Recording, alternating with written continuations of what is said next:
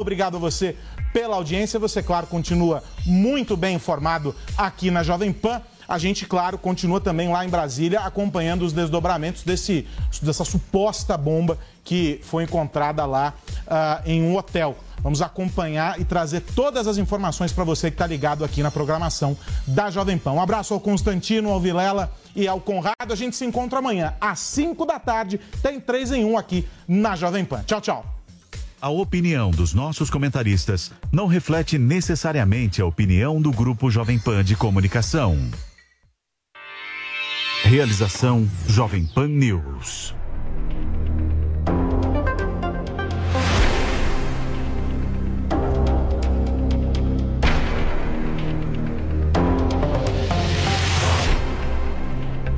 Agora são 18 horas em São Paulo e a partir de agora a gente recebe também você que nos assiste pela TV Jovem Pan News, nos ouve pelo rádio nas redes Jovem Pan News e Jovem Pan FM. No ar para você, os Pingos nos Is, nesta terça-feira, hoje, dia 27 de dezembro de 2022. Já estávamos no ar aqui com o público do canal de Os Pingos nos Is no YouTube. Você sabe, sempre um pouquinho antes, a partir das 5h40, a gente abre a nossa transmissão no YouTube, no canal de Os Pingos nos Is, com conteúdo exclusivo. E a partir de agora, a gente dá as boas-vindas também a você que nos acompanha pela TV e pelo rádio. Estarão por aqui hoje o Coronel Gerson Gomes, o Roberto Mota e mais tarde Rodrigo Constantino. Vamos aos destaques. O Wall Street Journal faz alerta sobre Lula e o Supremo Tribunal Federal. Projeto de lei quer proibir que o BNDES financie obras em ditaduras esquerdistas. E aliado de Lula critica o exército e quer transferir poderes dos militares. Isso muito mais agora para você aqui em Os Pingos nos Is. Opinião. Hora de colocar os pingos nos is. Artigo publicado no The Wall Street Journal diz que o retorno de Lula ao Palácio do Planalto pode colocar a democracia brasileira em xeque, ao mesmo tempo em que o Supremo Tribunal Federal tenta limitar o poder do Congresso. A jornalista norte-americana Mary Anastasia O'Grady lembrou que o petista é um dos fundadores do Foro de São Paulo, ao lado de Fidel Castro, e mostrou que antes mesmo de sua posse, Lula está deixando clara sua intenção de estourar os gastos públicos, parar as privatizações e reverter as reformas destinadas a conter a corrupção. Mary disse também que o populismo do petista não é a única coisa que os brasileiros temem, citando o Supremo Tribunal Federal e afirmando que a corte está extrapolando sua jurisdição e desrespeitando o Estado de Direito, manifestando a falta de limitadores para a ação dos ministros. Por fim, o artigo do The Wall Street Journal faz um alerta dizendo que Lula é um político esperto e vai querer reconstruir uma rede multipartidária de parlamentares que o deixará fazer o que quiser desde que os negocie.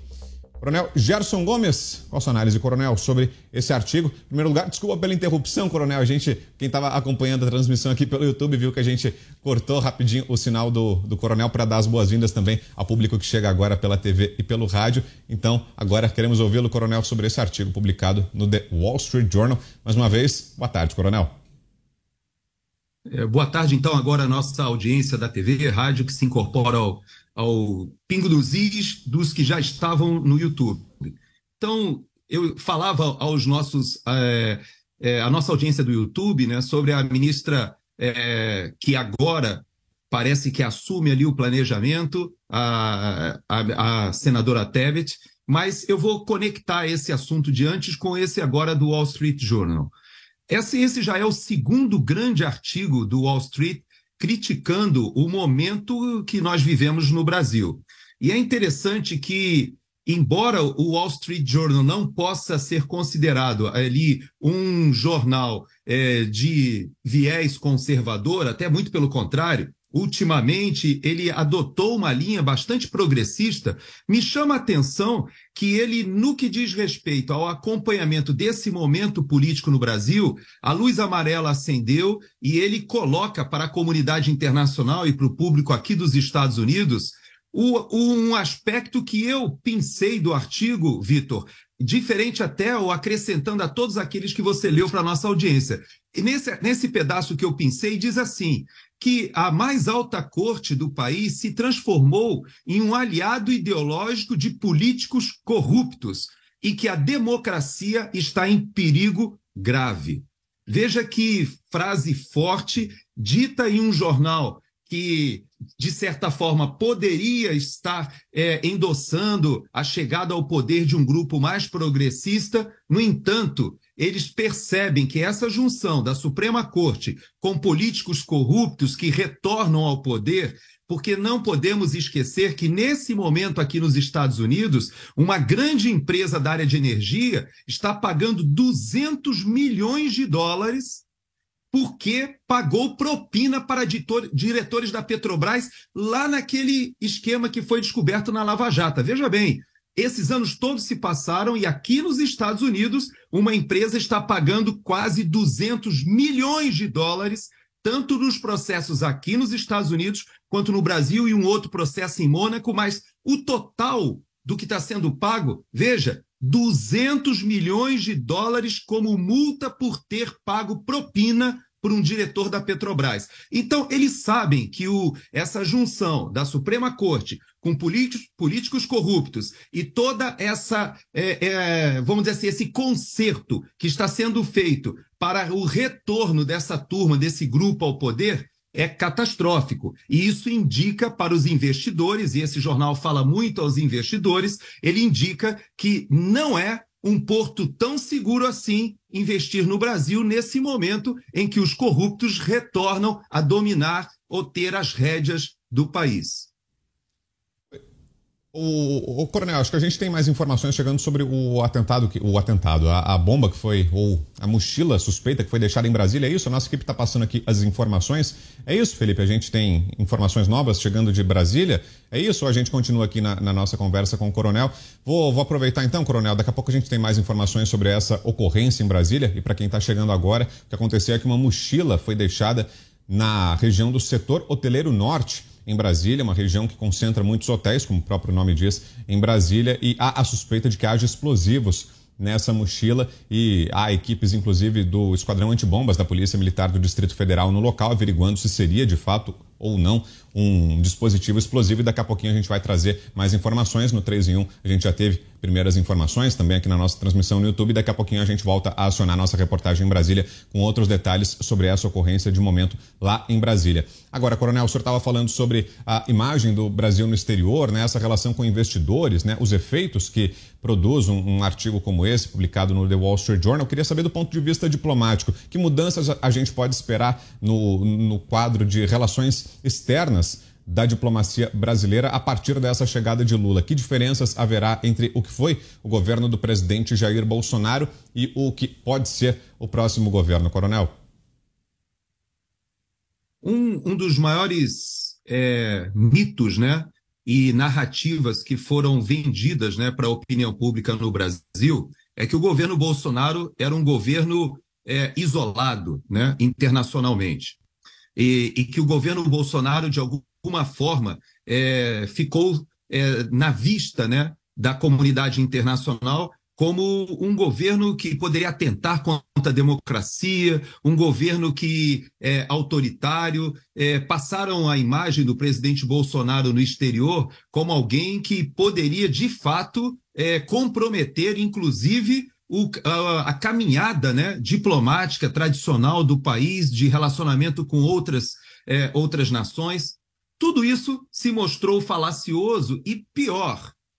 É, nós percebemos que as relações internacionais do Brasil, por exemplo, na OCDE, avançaram tremendamente durante esse governo, com equipes temáticas trabalhando junto à OCDE, e hoje, dos seis países que estão é, se é, colocando né, para, para a incorporação à OCDE, o Brasil é disparadamente o que está mais preparado e que está mais próximo de chegar em todos os pré-requisitos. Da mesma forma, quando nós é, vimos aquela narrativa toda em relação ao meio ambiente, inclusive na equipe de transição se fala sobre isso, o meio ambiente, no, na administração do presidente Bolsonaro, ele foi a todos esses eventos com propostas e demonstrações de que o Brasil não só cumpria aquilo que foi é, é, consertado desde o Acordo de Paris e até mesmo chegou agora na COP27 é, com uma presença que foi esmaecida porque o presidente Lula se fez presente, mas na realidade ele não estava na, na, na ala né, é, oficial do evento, porque na ala oficial do evento, onde estava o ministro do Meio Ambiente, esse é, trabalho que foi apresentado na COP foi sensacional. E, no entanto, a imprensa no Brasil falava sobre Lula que estava numa sala colocada é, num, num, local periférico, falando somente para a militância. Então, a gente percebe que houve toda um,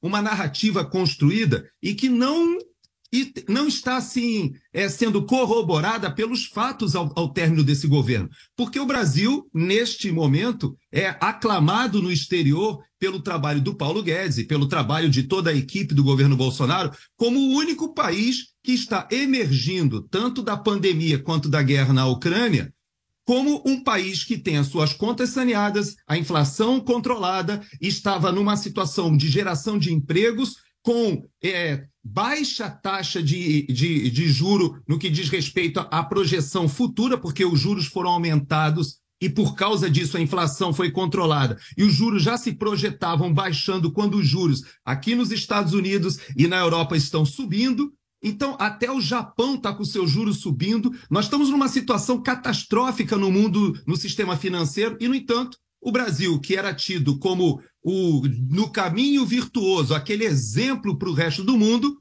no momento agora é visto pela comunidade internacional como o grupo que chega ao poder para desfazer toda essa é, senda virtuosa. Por quê? Porque o próprio Wall Street Journal ele, ele já deixa bem claro: o teto de gasto será estourado, as contas públicas vão explodir, haverá irresponsabilidade fiscal e com uma política populista que tenta atender os anseios políticos desse grupo que chega, certamente nós teremos inflação mais alta, os juros não podendo baixar, o país tendo uma desaceleração econômica e tudo isso está sendo visto lá fora. E a pergunta que fazem, me fazem aqui nos Estados Unidos também é a seguinte: se tudo estava caminhando tão bem, por que é que o presidente Bolsonaro perde as eleições. E aí nós temos que voltar àquela velha questão que nós já estamos discutindo aí há semanas de um processo eleitoral que, lamentavelmente,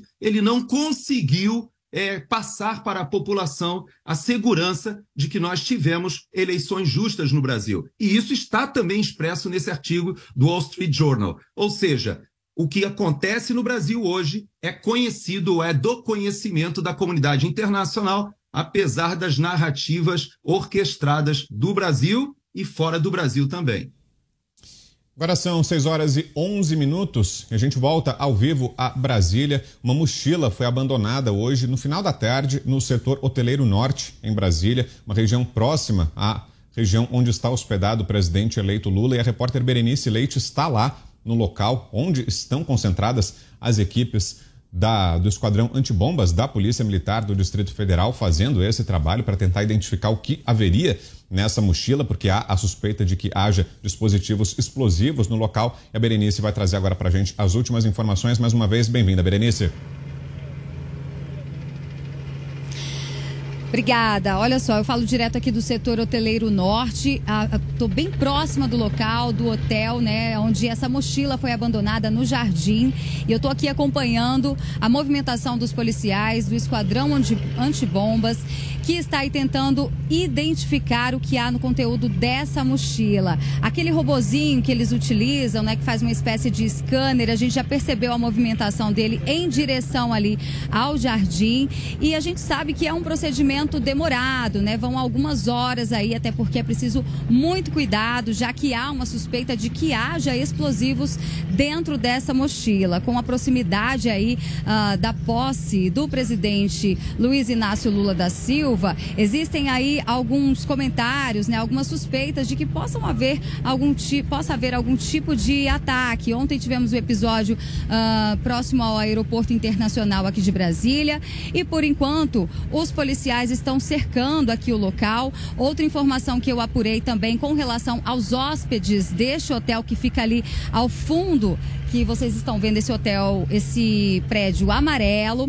É, os policiais me disseram que apenas os hóspedes daquele hotel é, foram retirados por uma questão de segurança, até porque existe aí um perímetro de 50 a 100 metros que deve ser respeitado. Mas a gente lembra que aqui existem vários hotéis, é o setor hoteleiro norte, então muita gente está hospedada, portanto, esse isolamento faz parte aí da segurança das pessoas que possam passar e ficar próximas desse local que está sendo agora preservado. Daqui a pouco eles devem fazer aí a entrada no jardim, né? Eles estão até o momento estudando qual é a melhor forma de poder chegar até esse local sem oferecer nenhum risco para quem está até mesmo aqui em volta. E como eu disse, aquele robozinho, né, como é o procedimento, ele já foi até lá o local e daqui a pouco, a qualquer momento, eles podem estar retornando com essa mochila e a gente aí sim vai ter a confirmação se realmente existem artefatos, né, existe algum tipo de explosivo lá dentro. Essa informação que a gente ainda não conseguiu confirmar. A polícia ainda está analisando qual é a melhor forma para que nada de nada de risco possa ser é, trazido aí para as pessoas que estão aqui.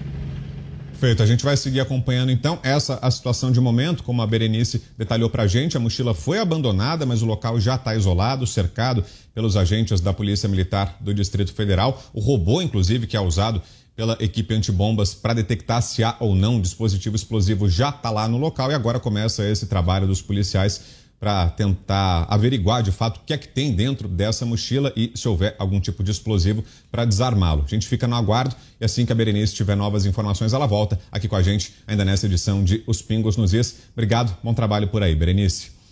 Agora a gente volta a falar sobre o artigo publicado no jornal The Wall Street Journal sobre um alerta, em que há um alerta em relação ao Supremo Tribunal Federal e ao governo Lula aqui no Brasil. Quem está chegando agora aqui também a edição de hoje de Os Pingos nos Is é o Fernando Conrado. Ó, que boa surpresa, nem te anunciei aqui na abertura, Conrado, mas você, de última hora, apareceu aqui com a gente e é sempre bem-vindo, é sempre um prazer. A gente queria suas considerações também sobre esse artigo. Boa tarde para você.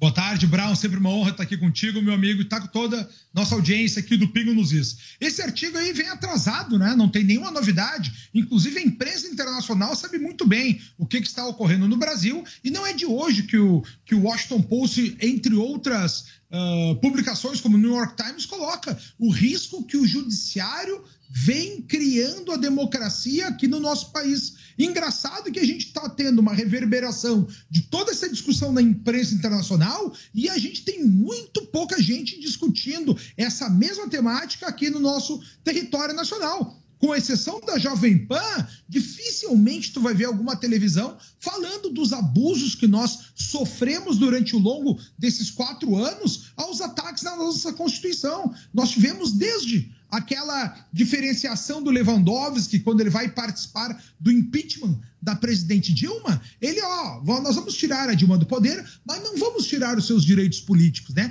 Aí eles já começam a fazer um arroubo na nossa Constituição. Uma outra delas a gente teve quando o nosso STF não permitiu que o presidente Bolsonaro fizesse a indicação do, do diretor-geral da Polícia Federal, que é aquilo que está aqui no nosso livrinho, na Constituição. Eu sempre te, eu tenho uma Constituição aqui atrás, Brown. Tenho essa aqui e ainda tenho mais duas novas que eu comprei aqui de, de, de, de modelos mais atualizados, para sempre lembrar as pessoas a importância da gente entender a defesa de tudo isso. A nossa legislação eleitoral sequer foi respeitada.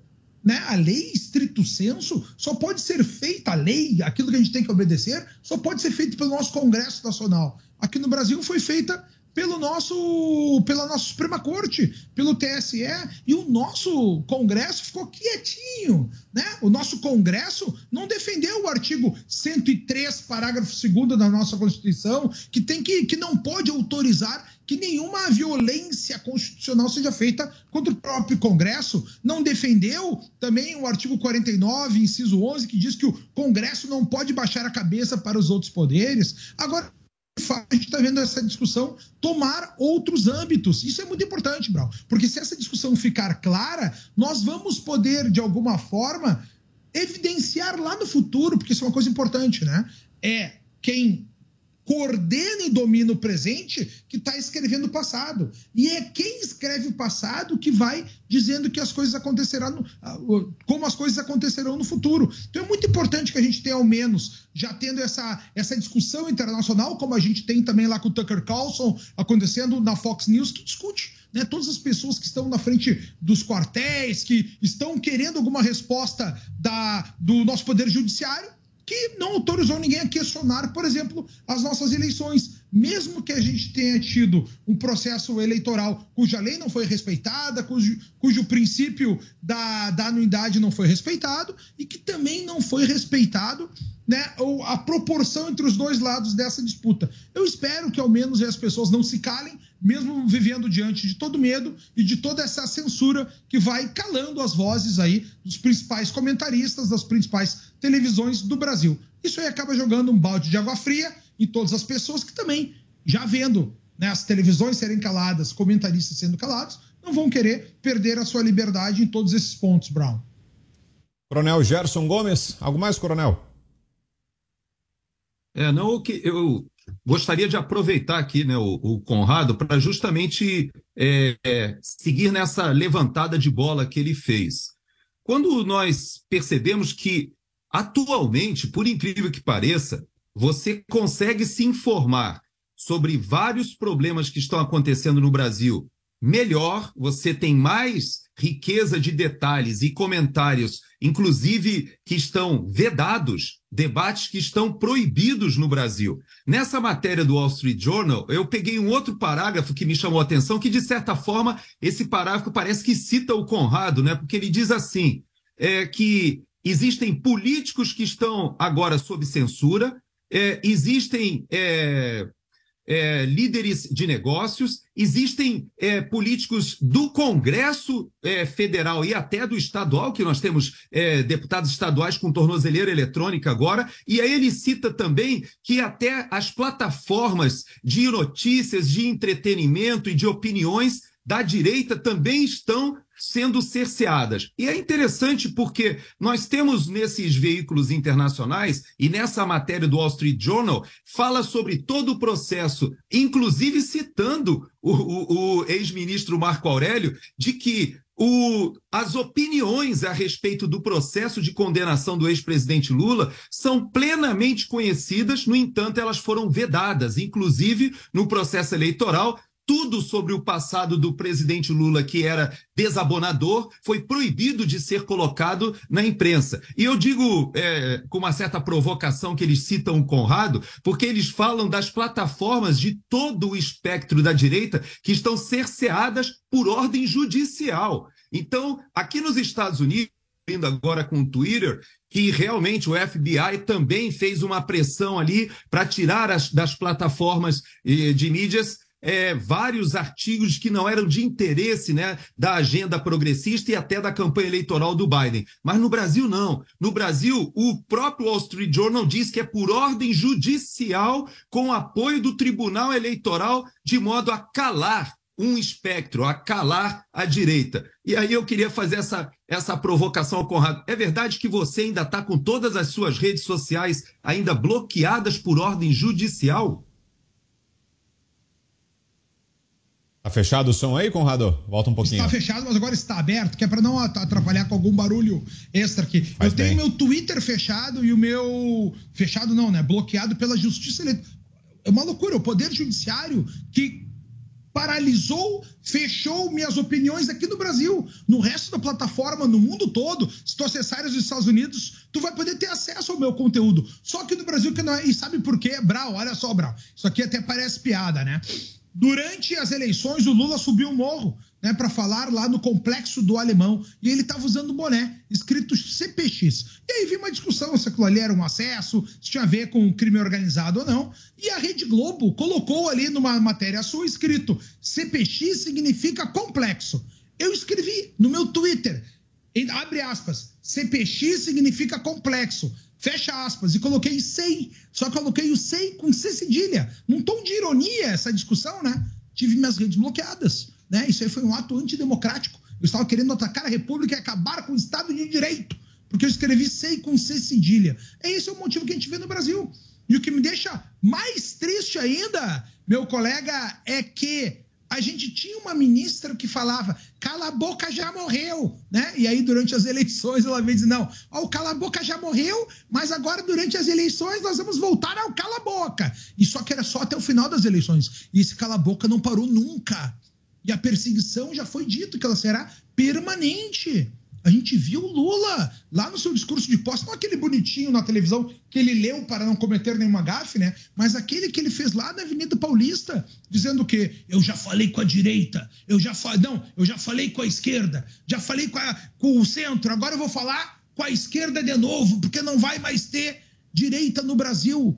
Agora, quando ele foi nomear os ministros novamente, ele falou: o Bolsonaro perdeu, mas os bolsonaristas estão na rua e nós temos que acabar com eles nas ruas. Olha o que ele está dizendo. O conceito de democracia para a esquerda tem uma voz única, partido único, pensamento único, uma polícia do pensamento. Não à toa, eu tenho aqui comigo 1984. Deixo aqui de leitura de férias para vocês verem. Sabe que quando o George Orwell escreve 1984, perguntam para ele, porque é é, um, é um, mundo distópico onde todo mundo é controlado, meus amigos. Existe o Ministério da Verdade, que diz que liberdade é escravidão, paz é guerra, ignorância é força. E aí, ele perguntaram para ele, como é que tu escreveu uma história dessa? Porque para que isso não aconteça. E hoje nós estamos no mundo aí, desde 2020 para cá, principalmente, mas 2022 foi muito 1984. E eu espero que 2023 não seja mais ainda. Talvez depois nós venhamos aqui a discutir essas, os passos que a SECOM, a Secretaria de Comunicação do Governo, vai dar agora sobre nova direção, né? Nos próximos meses aí com controle das redes sociais. São tempos sombrios que se avizinham e a nossa missão aqui é estar na vanguarda discutindo todas essas transformações e quais são as perdas civilizacionais para a nossa nação. Essa é a nossa missão aqui na Jovem Pan Brown. Agora quem está chegando também é o Roberto Mota para completar a bancada e queremos ouvi-lo, Mota, sobre esse artigo publicado no The Wall Street Journal texto diz que a volta de Lula à presidência da República é uma ameaça à democracia brasileira. Fala também sobre o Supremo Tribunal Federal, diz que o STF tenta limitar o poder do Congresso Nacional aqui no Brasil. O que achou desse texto? Boa noite, bem-vindo, Mota. Boa tarde, Brown. Boa tarde, meus colegas de bancada. Boa tarde, a nossa audiência. Pois é, será que o Wall Street Journal vai ser proibido de circular? Será que esse artigo vai ser cancelado? Será que o jornalista que escreveu esse artigo vai ser preso? Olha, a característica mais importante do Estado de Direito é a liberdade. A liberdade de dizer e escrever o que você quiser. Infelizmente, essa liberdade está saindo de moda no Brasil. Há muitas coisas que eu gostaria de dizer aqui. Mas se eu disser essas coisas, imediatamente essa transmissão que está acontecendo aqui vai sumir das redes sociais e outras consequências muito graves podem acontecer. Se enganam as pessoas que acham que o que está acontecendo no Brasil é um debate ideológico entre esquerda e direita o que está acontecendo é um experimento de cerceamento da liberdade. Tudo isso começou, talvez, com a formação daquele famoso consórcio de mídia, aquele grupo de veículos é, de televisão e jornal que fornecem a você uma versão particular da realidade e o pior, esse consórcio de mídia tem o apoio de algumas instituições republicanas. Agora, é preciso que a gente pare e pense. Esse cerceamento da liberdade hoje afeta o lado A, mas amanhã, inevitavelmente, vai afetar o lado B. A definição da liberdade de expressão, do direito de dizer o que você pensa, é muito antiga na história da humanidade. A gente pode dizer, por exemplo, que vem da Declaração de Direitos, do Bill of Rights da Inglaterra, de 1628, e foi confirmada na Revolução Gloriosa, que aconteceu também na Inglaterra, e na Revolução Americana, que criou os Estados Unidos em 1766. É inacreditável que em 2022 isso ainda seja motivo de debate. Quer completar, Coronel? Eu gostaria sim, porque é, eu vou fazer dois ganchos, né? O primeiro gancho foi com o 1984, né? Do George Orwell, que foi citado. É interessante que na própria matéria do, do Wall Street Journal, ele termina o comentário que ele faz sobre essa censura dizendo o seguinte: esses atos são como se estivessem sendo controlados por um Ministério da Verdade. E, obviamente, ele faz esse trocadilho com uma referência ao 1984. Mas, Mota, o, a sua chegada aí, boa tarde, que eu não tinha é, te cumprimentado ainda, mas a, a sua fala, ela acaba me remetendo à seguinte situação. Quando nós estávamos no processo do período eleitoral, a própria Jovem Pan, ela teve uma censura prévia, ou seja, aquilo que poderia ser dito durante o período eleitoral ou aquilo que não poderia ser dito no ar. Então, essa censura prévia, que nós no Brasil praticamente é, só é, lembramos de algo semelhante lá no período dos governos militares, e assim mesmo é, outro dia, conversando com o Fernão Lara, eu disse para ele que, pelo menos na época, o censor né, comparecia para ver a peça e dizer se ela poderia ou não ir para o ar. E na, na, minha geração, o que eu me lembro disso é que a maioria dessa censura era mais voltada para o que se considerava pornografia na época. Mas hoje nós temos uma censura política que foi perpetrada pelo próprio Tribunal Superior Eleitoral, quando impediu, por exemplo, que se associasse na época o presidente candidato ex-presidente Lula ao ditador da Nicarágua. Então é interessante que era proibido falar sobre a perseguição do Daniel Ortega à Igreja Católica na Nicarágua durante a campanha política. Não podíamos falar sobre isso. E, no entanto, esse momento que nós estamos vivendo no Brasil, com opositores presos, isso é exatamente o que aconteceu em 2021 na Nicarágua. O Daniel Ortega ele foi reeleito pela quarta vez, está indo para 20 anos de mandato, porque ele simplesmente acabou com a oposição. Ele prendeu seus opositores, ele cerceou a imprensa. E veja bem, lá na Nicarágua foi é, é, é, votada uma lei chamada Lei Otoniel Martinez. Essa lei ela foi recebeu esse nome porque foi um documentário que foi feito por um jornalista mexicano que foi feito em segredo e mostrava como a ditadura de Daniel Ortega agia contra os seus inimigos políticos. E esse documentário foi proibido na Nicarágua e esse jornalista teve que fazer, teve que ser, obviamente, é, é, foi expulso do país, mas ele teve que publicar no exterior. Exatamente como nós estamos fazendo agora no Brasil. Vários dos nossos. É, é, analistas ou mesmo aqueles que têm redes sociais, como até você, Mota, que teve o seu canal de YouTube agora desmonetizado, vários dos nossos é, formadores de opinião de direita, conservadores, só podem ser acessados no exterior, ou então com uso de VPN no Brasil. Tamanha. A... E isso aconteceu, essa escalada, nos últimos meses. Nós não tínhamos isso no Brasil. E é impressionante como isso as pessoas foram se acostumando. E lá na Nicarágua, essa lei, ela regula as produções audiovisuais a tal ponto que hoje só existem dois canais independentes de televisão na Nicarágua. Todo mundo foi expulso, inclusive a CNN. E sabe quem coordena o que pode ser divulgado ou não? É a Cinemateca Nacional, que é dirigida pela nora do Daniel Ortega. Então, ele é o presidente, a esposa dele é a vice, a nora faz o controle das mídias, e é impressionante que isso que a gente pensava que seria inimaginável no Brasil numa escalada é, impressionante nos últimos meses, é o que está acontecendo. Nós temos jornalistas cerceados, nós temos políticos presos com tornozeleira eletrônica, vários políticos com as suas redes sociais caçadas, ou seja, eles não podem falar com seus representados, porque o poder que emana do povo é exercido por intermédio dos seus representantes legalmente eleitos, mas esse poder não pode se manifestar e nem pode.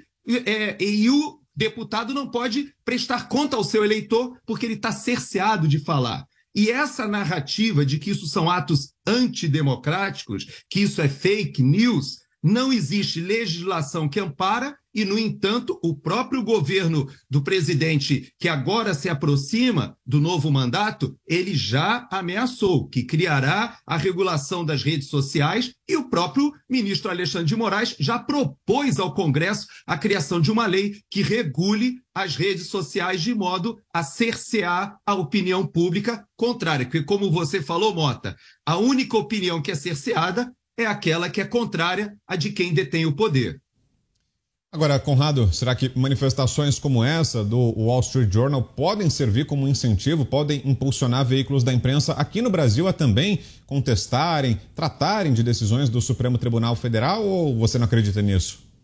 Não, o consórcio já está todo mundo comprado, né? Agora, inclusive, a nossa, o nosso Congresso Nacional uh, quadruplicou uh, as verbas das estatais né, para propaganda, ou vocês se esqueceram como é que aconteceu o mensalão, né? O Marcos Valério, dinheiro de uma estatal, que era o Banco do Brasil, que escolhia como é que fazia suas propagandas e parte disso ficava para o partido, parte disso ia para alguns políticos, comprava o voto de todo mundo lá do Congresso do Congresso Nacional. Mas eu quero seguir nesse raciocínio só pra, para complementar aqui o que já foi comentado, dizendo que essa prática do uso do VPN, o que é o VPN? Tu acessa a tua internet daqui do Brasil em um outro país e a partir desse acesso num outro país, tu confunde o sistema né, com o teu endereço eletrônico e aí tu consegue ter acesso a algumas comunicações que são proibidas hoje aqui no Brasil. Essa é a mesma estratégia, a mesma dinâmica que é usada em países totalitários. Vai lá para a China para tu acessar a internet, tem que ser através de VPN, senão tu não tem acesso ao Google, não tem acesso ao Instagram, não tem acesso ao Facebook. Mesma coisa se dão nos países totalitários, nos autocráticos ali do Oriente Médio. Tu não tem acesso a tudo que tu quiser no Google quando tu, tu vai para a internet. Meus amigos, a censura ela é proibida no nosso artigo 220 da Constituição, principalmente aos meios de comunicação social. A manifestação do pensamento, a criação, a expressão e a informação, sob qualquer forma, processo ou veículo, não sofrerão qualquer restrição observado disposto nessa Constituição. Nenhuma restrição. E a gente está vendo restrições sociais. Só para fazer uma diferenciação aqui e já finalizando o meu comentário, já me despedindo da minha participação aqui no Pingo nos Is, uma coisa é liberdade de expressão. O que é liberdade de expressão? Eu posso falar o que eu quiser. Agora, daquilo que eu falar, eu posso ser punido se eu cometer algum crime. Pode acontecer os crimes contra a honra, né, que é calúnia, injúria e difamação, inclusive o crime de ameaça, pelas minhas palavras. Agora, a censura, sabe o que, que é? É não deixar com que eu me manifeste. E é isso que a gente está vivendo no Brasil.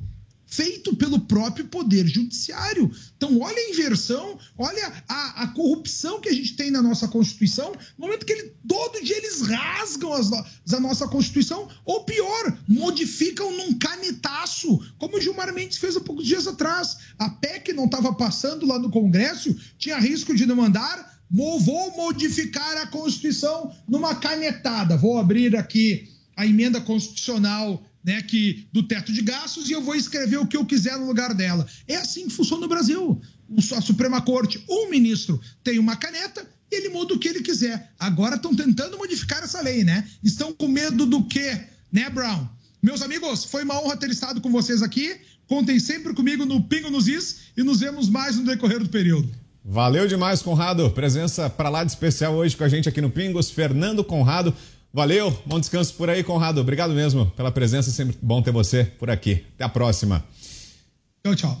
Mas olha, substituição é rápida por aqui. Já tem chegando com a gente também Rodrigo Constantino, conforme prometido, já está com a gente também o Constantino e vai falar um pouquinho mais também sobre o que achou desse artigo do Wall Street Journal. Você leu esse texto, Constantino? O que achou? Concorda com as críticas que foram tecidas ali? Boa tarde, bem-vindo.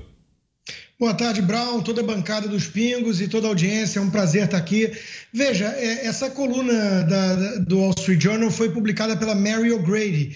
Ela é uma velha conhecida né, é, é, de, de, quem acompanha a América Latina há, há, anos e ela é muito respeitada, muito escutada. Eu já estive com ela, inclusive presencialmente, em alguns eventos e tudo. Ela é uma pessoa muito séria e conhece a fundo a América Latina.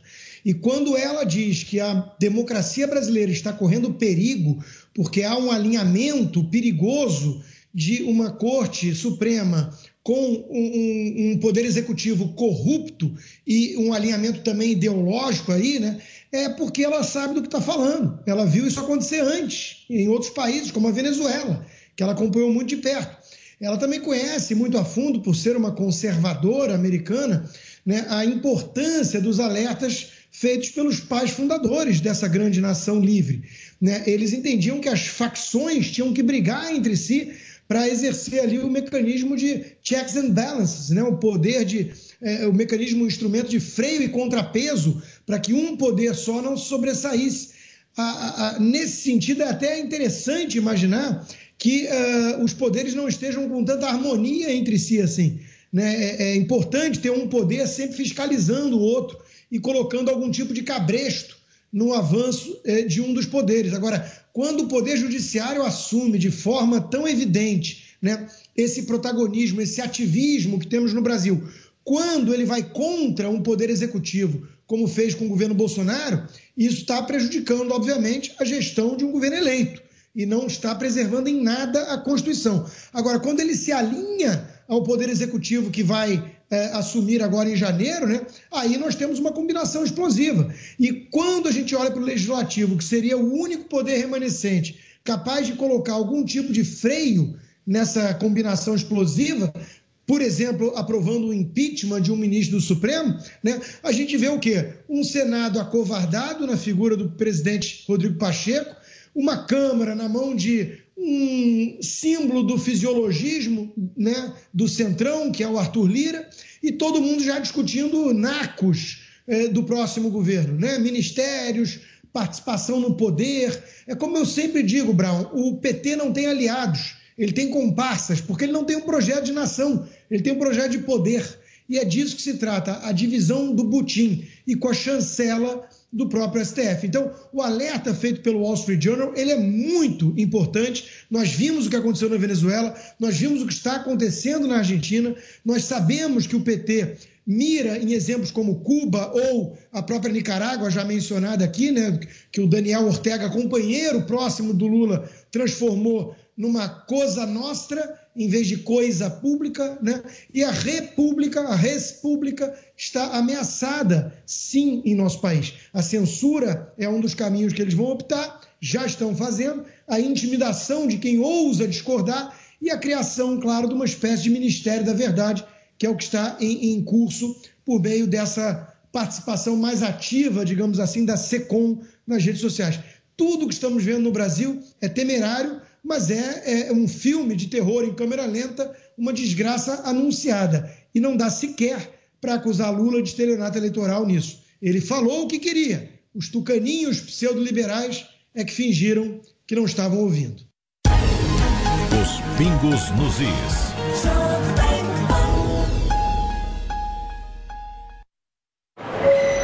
Quantas vezes você já bancou anuidade de cartão para viajar mais? Mas seus pontos nunca decolaram. Ou então viraram trocas inúteis. Eu não banco. Vem conhecer o cartão XP Visa Infinity, o único com Investback que devolve parte dos seus gastos e investimentos. Acesso às salas VIP e sem anuidade, para sempre. Vem transformar gastos em investimentos. Vem pro XP, abra sua conta. E aí, tá embarcando no mundo de apostas esportivas e não sabe por onde começar? Então conheça o vaidebob.com. Simples, fácil e intuitivo, o site te oferece as melhores odds do mercado e tem mais. Nas redes sociais, arroba vai de Bob, você tem postagens diárias sobre as principais disputas e dicas para fazer aquela fezinha. Muita gente acha que apostar é um bicho de sete cabeças, mas agora que você tem o Vai de Bob, fica relax. Então já sabe, na dúvida, vai de Bob. Informação e opinião. Jovem Pan News. Conheça o Barcelos, a melhor rede de frango na brasa do mundo. Sucesso em 20 países e agora em Moema. Experimente novidades deliciosas com os nossos premiados molhos importados, frango à milanesa e a parmegiana com chips artesanais, arroz cremoso de frango, espetadinha de filé mignon e muito mais. Curta o almoço ou jantar com promoções especiais e faça seu evento num ambiente moderno com telões e teto retrátil sem custo de locação. Barcelos Moema, Rua Canário 544. Siga arroba Barcelos Moema nas redes sociais. Ok, chefe, já chamei a Pancron. A melhor, a mais premiada, a diferenciada. Sabia que a produção de materiais promocionais, editoriais e embalagens é com ela mesma? Pancron Indústria Gráfica. Toda vez que você quiser qualidade, prazo e preço com o melhor atendimento, não tem jeito. Chama a Pancron. A Pancron resolve. Chama a Pancron. A Pancron resolve. São Paulo, 3340-6901. São Paulo, 3340-6901. A Jovem Pan está com você em todos os lugares e em todos os momentos. De manhã, informação e opinião na medida, para começar o dia do jeito certo. Bem-vindo, já estamos no ar, começando o Jornal da Manhã para todo o Brasil. Os principais assuntos. principais assuntos. A notícia de última hora. Uma frente fria chegou ao Rio de Janeiro. E aquilo que mexe com a sua rotina. Até o momento, o engarrafamento. Tudo passa pelo microfone da Pan. A Jovem Pan está com você o tempo todo, com som e imagem. De Brasília, Luciana Bezerra. Preta, como é que foi a conversa com o Marcelinho? Agora, Constantino, se a gente analisar... Do Rio, Rodrigo Viega. Viu só? Acesse jovempan.com.br, baixe o aplicativo da Panflix e se inscreva em nossos canais no YouTube. Jovem Pan News.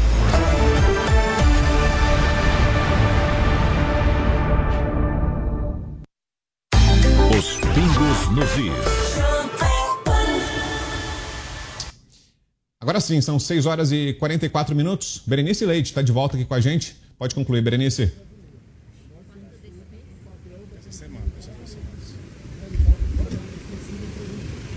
Que ela ainda não nos ouve. A gente já tem aqui a, a imagem da Berenice, mas ela não está ouvindo a gente. Então, assim que possível, ela volta para complementar as informações, inclusive com a presença do Major, que vai detalhar um pouquinho para a gente. Agora, Roberto Mota, você que é o nosso especialista em segurança aqui na bancada, né, Mota? É sempre um trabalho delicado, né? Sempre que aparece um objeto como esse, nesse caso, uma mochila no gramado de um hotel, há um alerta imediato, né? E diante de tudo que a gente já viu, inclusive em outros países, aqui no Brasil, felizmente a gente não tem tantas ocorrências ligadas a terrorismo, mas é sempre uma preocupação, né? E aí a polícia é acionada, rapidamente conseguiu fazer essa averiguação com o uso da tecnologia, inclusive, né? Esse é um detalhe desse caso, um robô foi usado para que nenhum policial tivesse que se expor ao perigo de chegar a uma eventual bomba e a ameaça foi debelada. Não havia nenhum explosivo, felizmente, mas é sempre um trabalho muito delicado para todos os agentes envolvidos, né, Mota?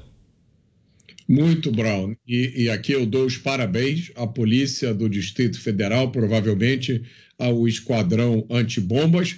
É um trabalho muito parecido com o que a gente faz aqui, né? De comentar algumas notícias que são quase como se fosse bombas, a gente tem que é, tomar muito cuidado. Mas o Brasil não tem tradição nessa, é, é, nessa área, graças a Deus. Não há nenhuma expectativa de que isso venha a ocorrer agora. É, o que acontece no Brasil, a gente tem uma dinâmica política que foi muito bem explicada pelos meus é, colegas de bancada. É, no Brasil, a política sempre seguiu um determinado roteiro, um certo jogo. Esse jogo foi quebrado inesperadamente em 2018 por um uh, candidato uh, no qual ninguém colocava nenhuma fé, ninguém apostava que ele tinha nenhuma chance, que era o presidente Jair Bolsonaro. Ele conseguiu entender o que a sociedade queria e esperava da classe política. A sociedade brasileira, a população brasileira, vem passando por um processo de despertar. Na minha opinião, depois eu queria ouvir a opinião do coronel, mas isso vem acontecendo mais ou menos aí desde 2013, 2014. A sociedade brasileira começou a acordar para a realidade da política. E aí a gente teve o impeachment daquela presidente, né, que fazia questão de ser chamada de presidenta, é, numa violação é, fenomenal da nossa gramática, mas enfim. Depois a gente viu a prisão de uma série de políticos na Operação Lava Jato. E o que a gente está vendo agora, Brown, que é mais preocupante e que eu nunca vi durante a minha vida, é a demonização de algumas opiniões. Então, no Brasil de hoje, só é permitido você pensar de uma certa forma e você apoiar determinada corrente política.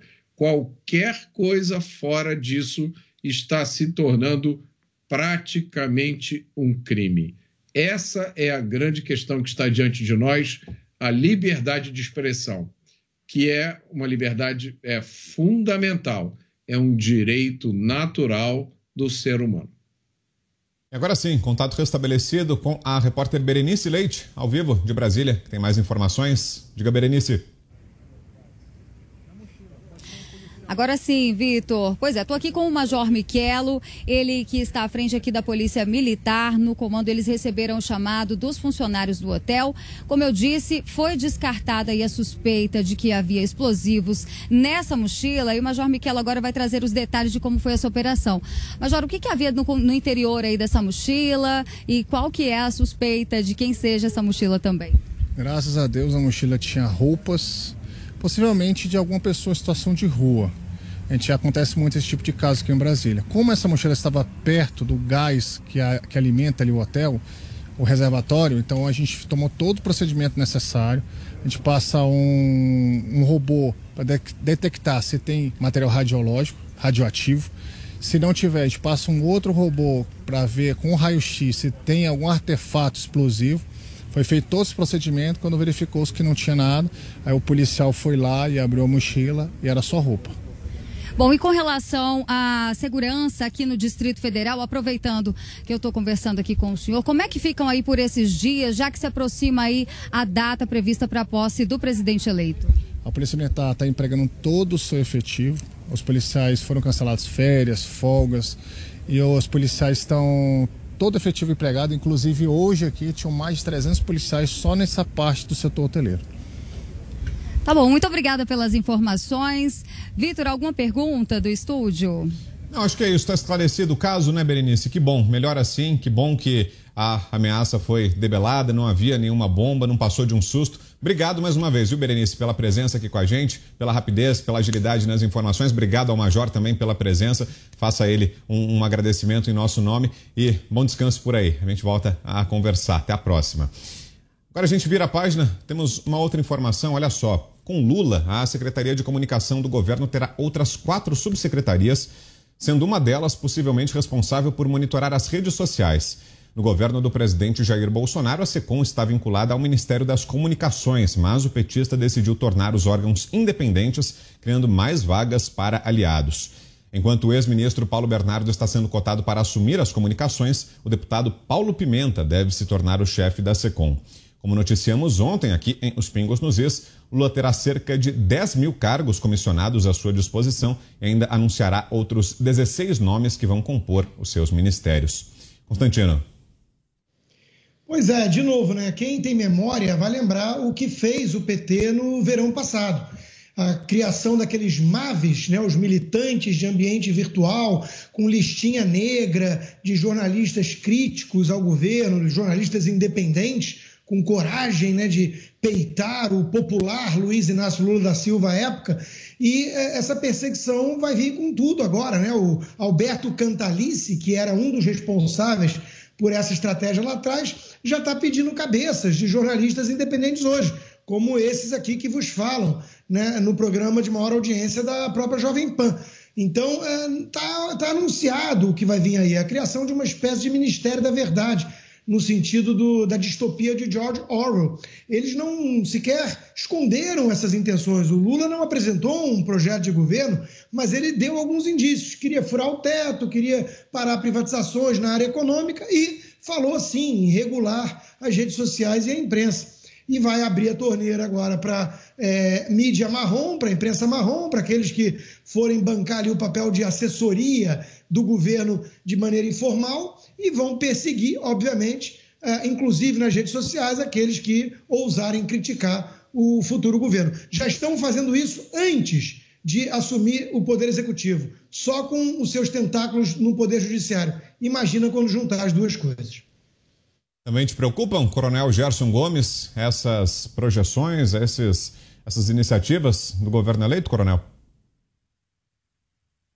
Não tenha dúvida. É, antes de tudo, boa tarde ao Rodrigo, que é, eu estou cercado, na verdade. Né? O, o, o, Paulo Figueiredo mora ao sul da minha casa. E, e o Rodrigo, se mora ainda no mesmo lugar, ele mora ao norte da minha casa. Então, eu tenho o Rodrigo ao norte, o Paulinho, o Paulo Figueiredo ao sul e, eu nunca encontrei, eu nunca conversei com eles pessoalmente, por incrível que pareça. Embora o Rodrigo, eu o vi ali em Miami, naquele evento de protesto, ele discursou logo no início, mas depois ele, ele teve que sair, eu não tive a oportunidade nem de cumprimentá-lo. Então, cumprimento agora no ar aí, junto à nossa audiência. Muito bom ter você aqui conosco no Pingo nos Is. Sobre esse tema, nós temos dois, dois aspectos que o Rodrigo chegou a, levantar, que é o que nós vimos no passado.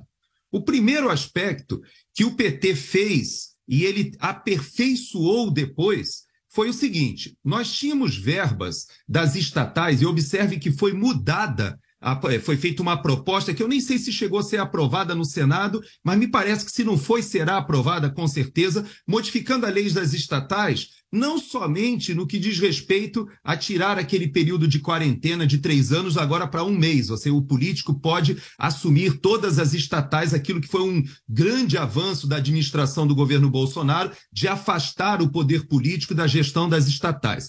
Mas um segundo aspecto foi que aumentou a verba de patrocínio porque a verba de patrocínio das estatais também estava cerceada. Ela foi é, drenada durante o governo Bolsonaro exatamente para não direcionar. Para que fazer propaganda da Petrobras, dos Correios? Para que fazer propaganda do Banco do Brasil, da Caixa Econômica? Então, o presidente Bolsonaro ele cerceou esse tipo de patrocínio e de utilização de propaganda. O que, que o PT fez lá atrás?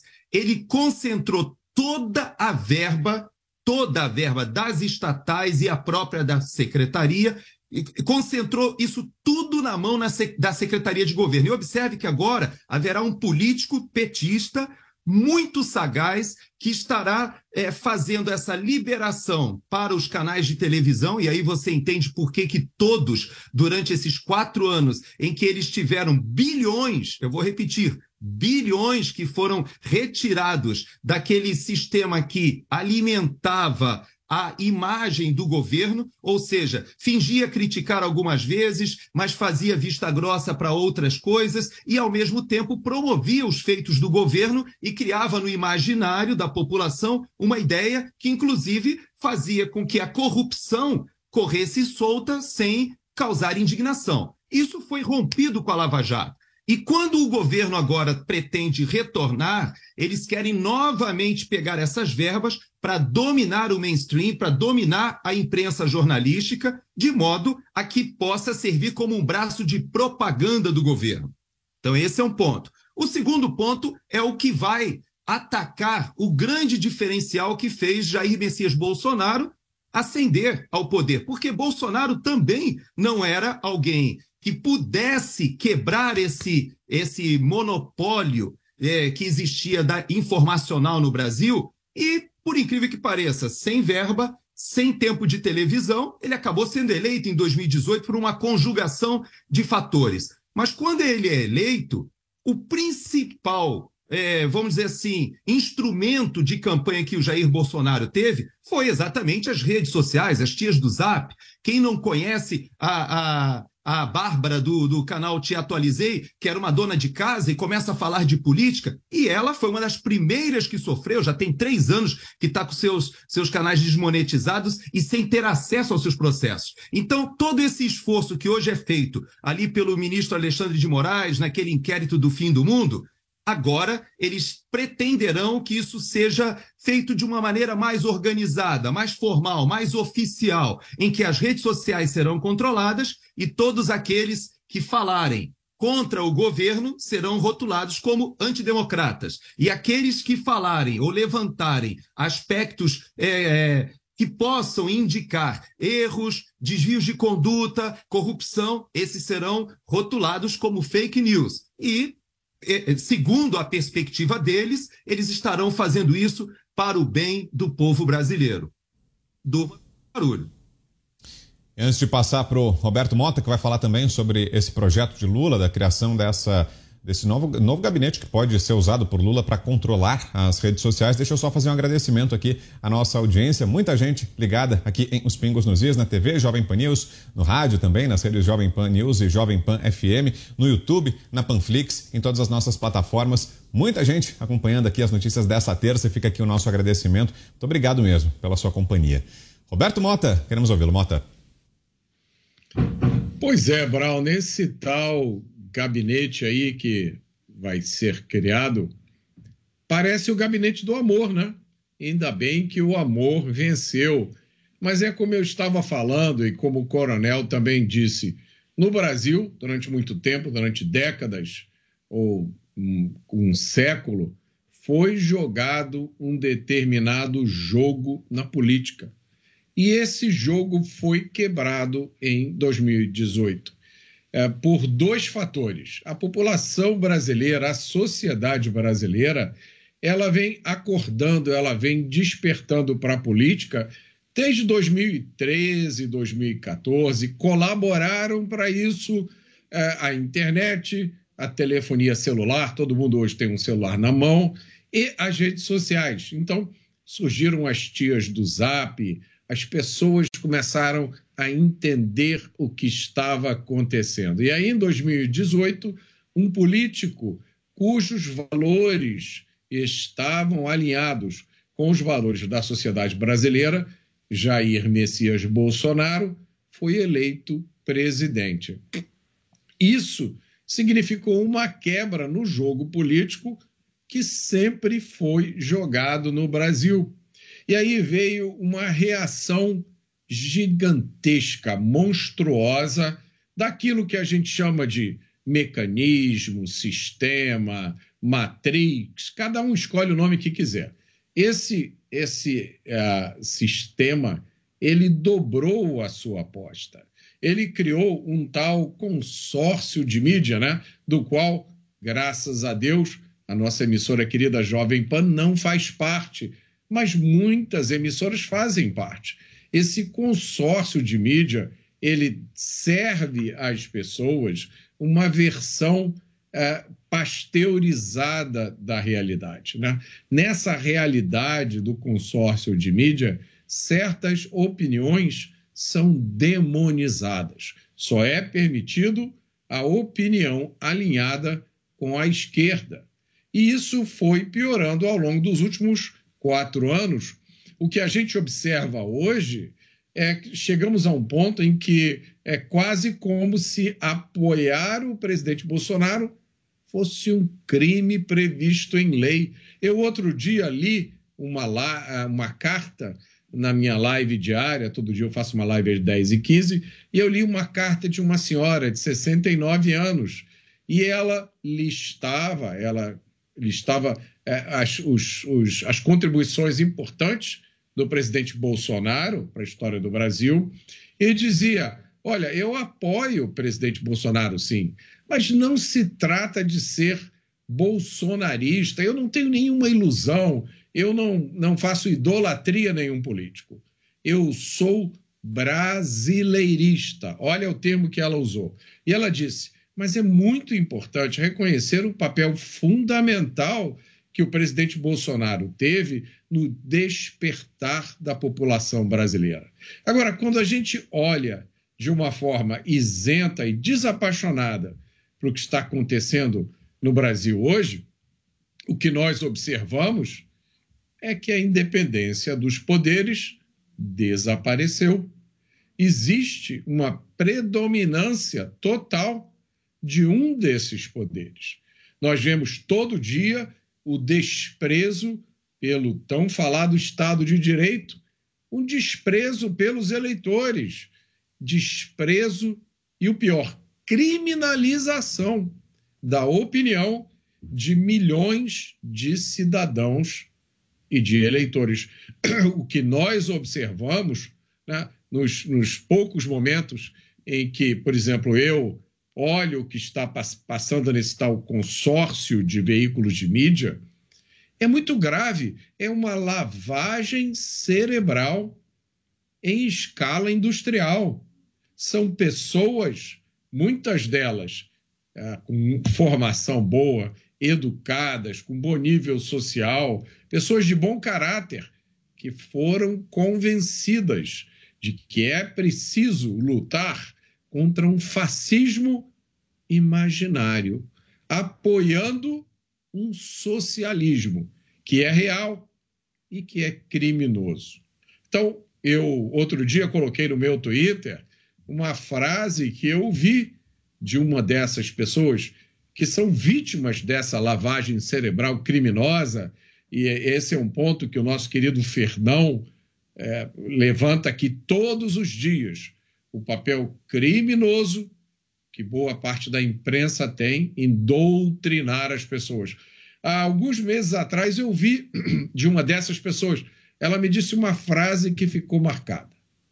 Nós estávamos discutindo as alternativas da política e ela me disse com toda a autoridade de alguém que tinha sido submetido a essa doutrinação. Não, não, não, olha só, qualquer coisa menos Bolsonaro. Muito bem. É isso que essa pessoa vai ver agora. Qualquer coisa. As piores ideias sobre política, sobre economia, sobre justiça, sobre criminalidade estão sendo retiradas da lata de lixo da história estão sendo apresentadas ao povo brasileiro como a última novidade. Infelizmente, essas pessoas vão se dar conta nos próximos dias do tamanho do erro que cometeram. Abre o intervalo comercial agora. Daqui a pouco tem mais os Pingos nos Is. Os Pingos nos Is.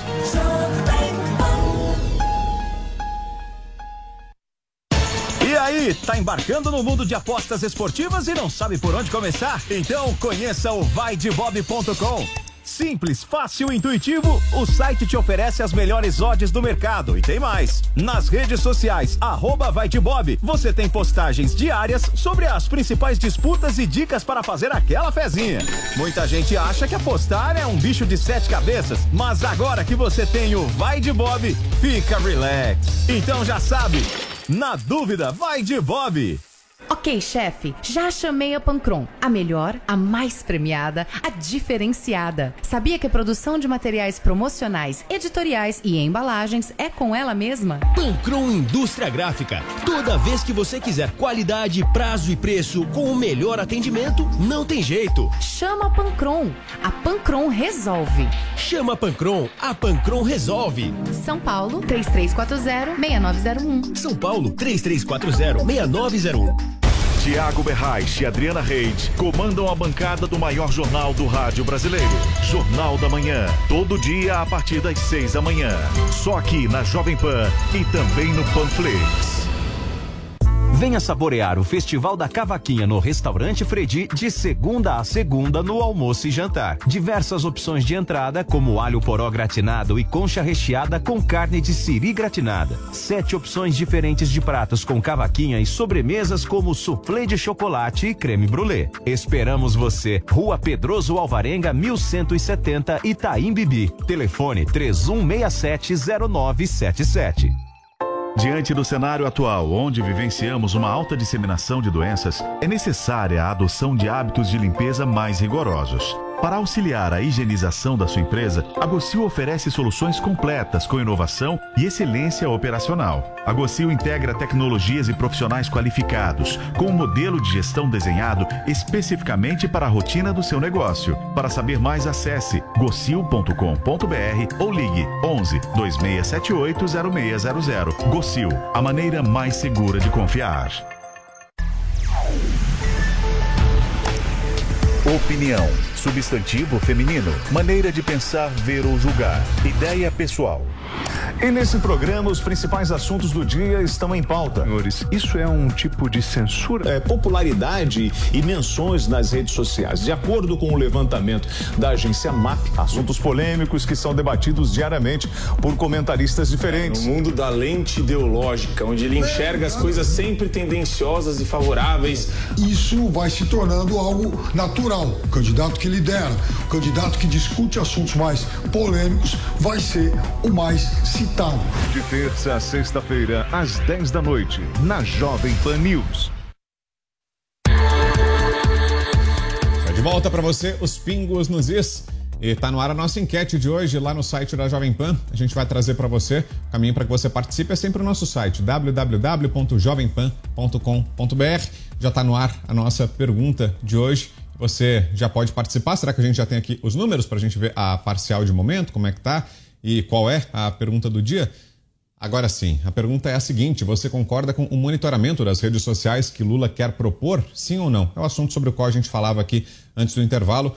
94,61% disseram que não, não concordam com essa proposta de Lula. 5,39%, agora baixou um pouquinho, 5,37% dizem que sim. Você participa também lá no www.jovempan.com.br. E após Lula ser declarado eleito pelo Tribunal Superior Eleitoral, a procura dos brasileiros por serviços e imóveis nos Estados Unidos e em Portugal aumentou.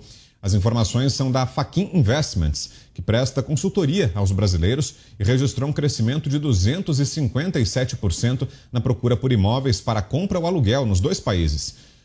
O número de pessoas que decidiram abrir contas bancárias também aumentou em 126%, enquanto a busca por visto cresceu 435% nesse período.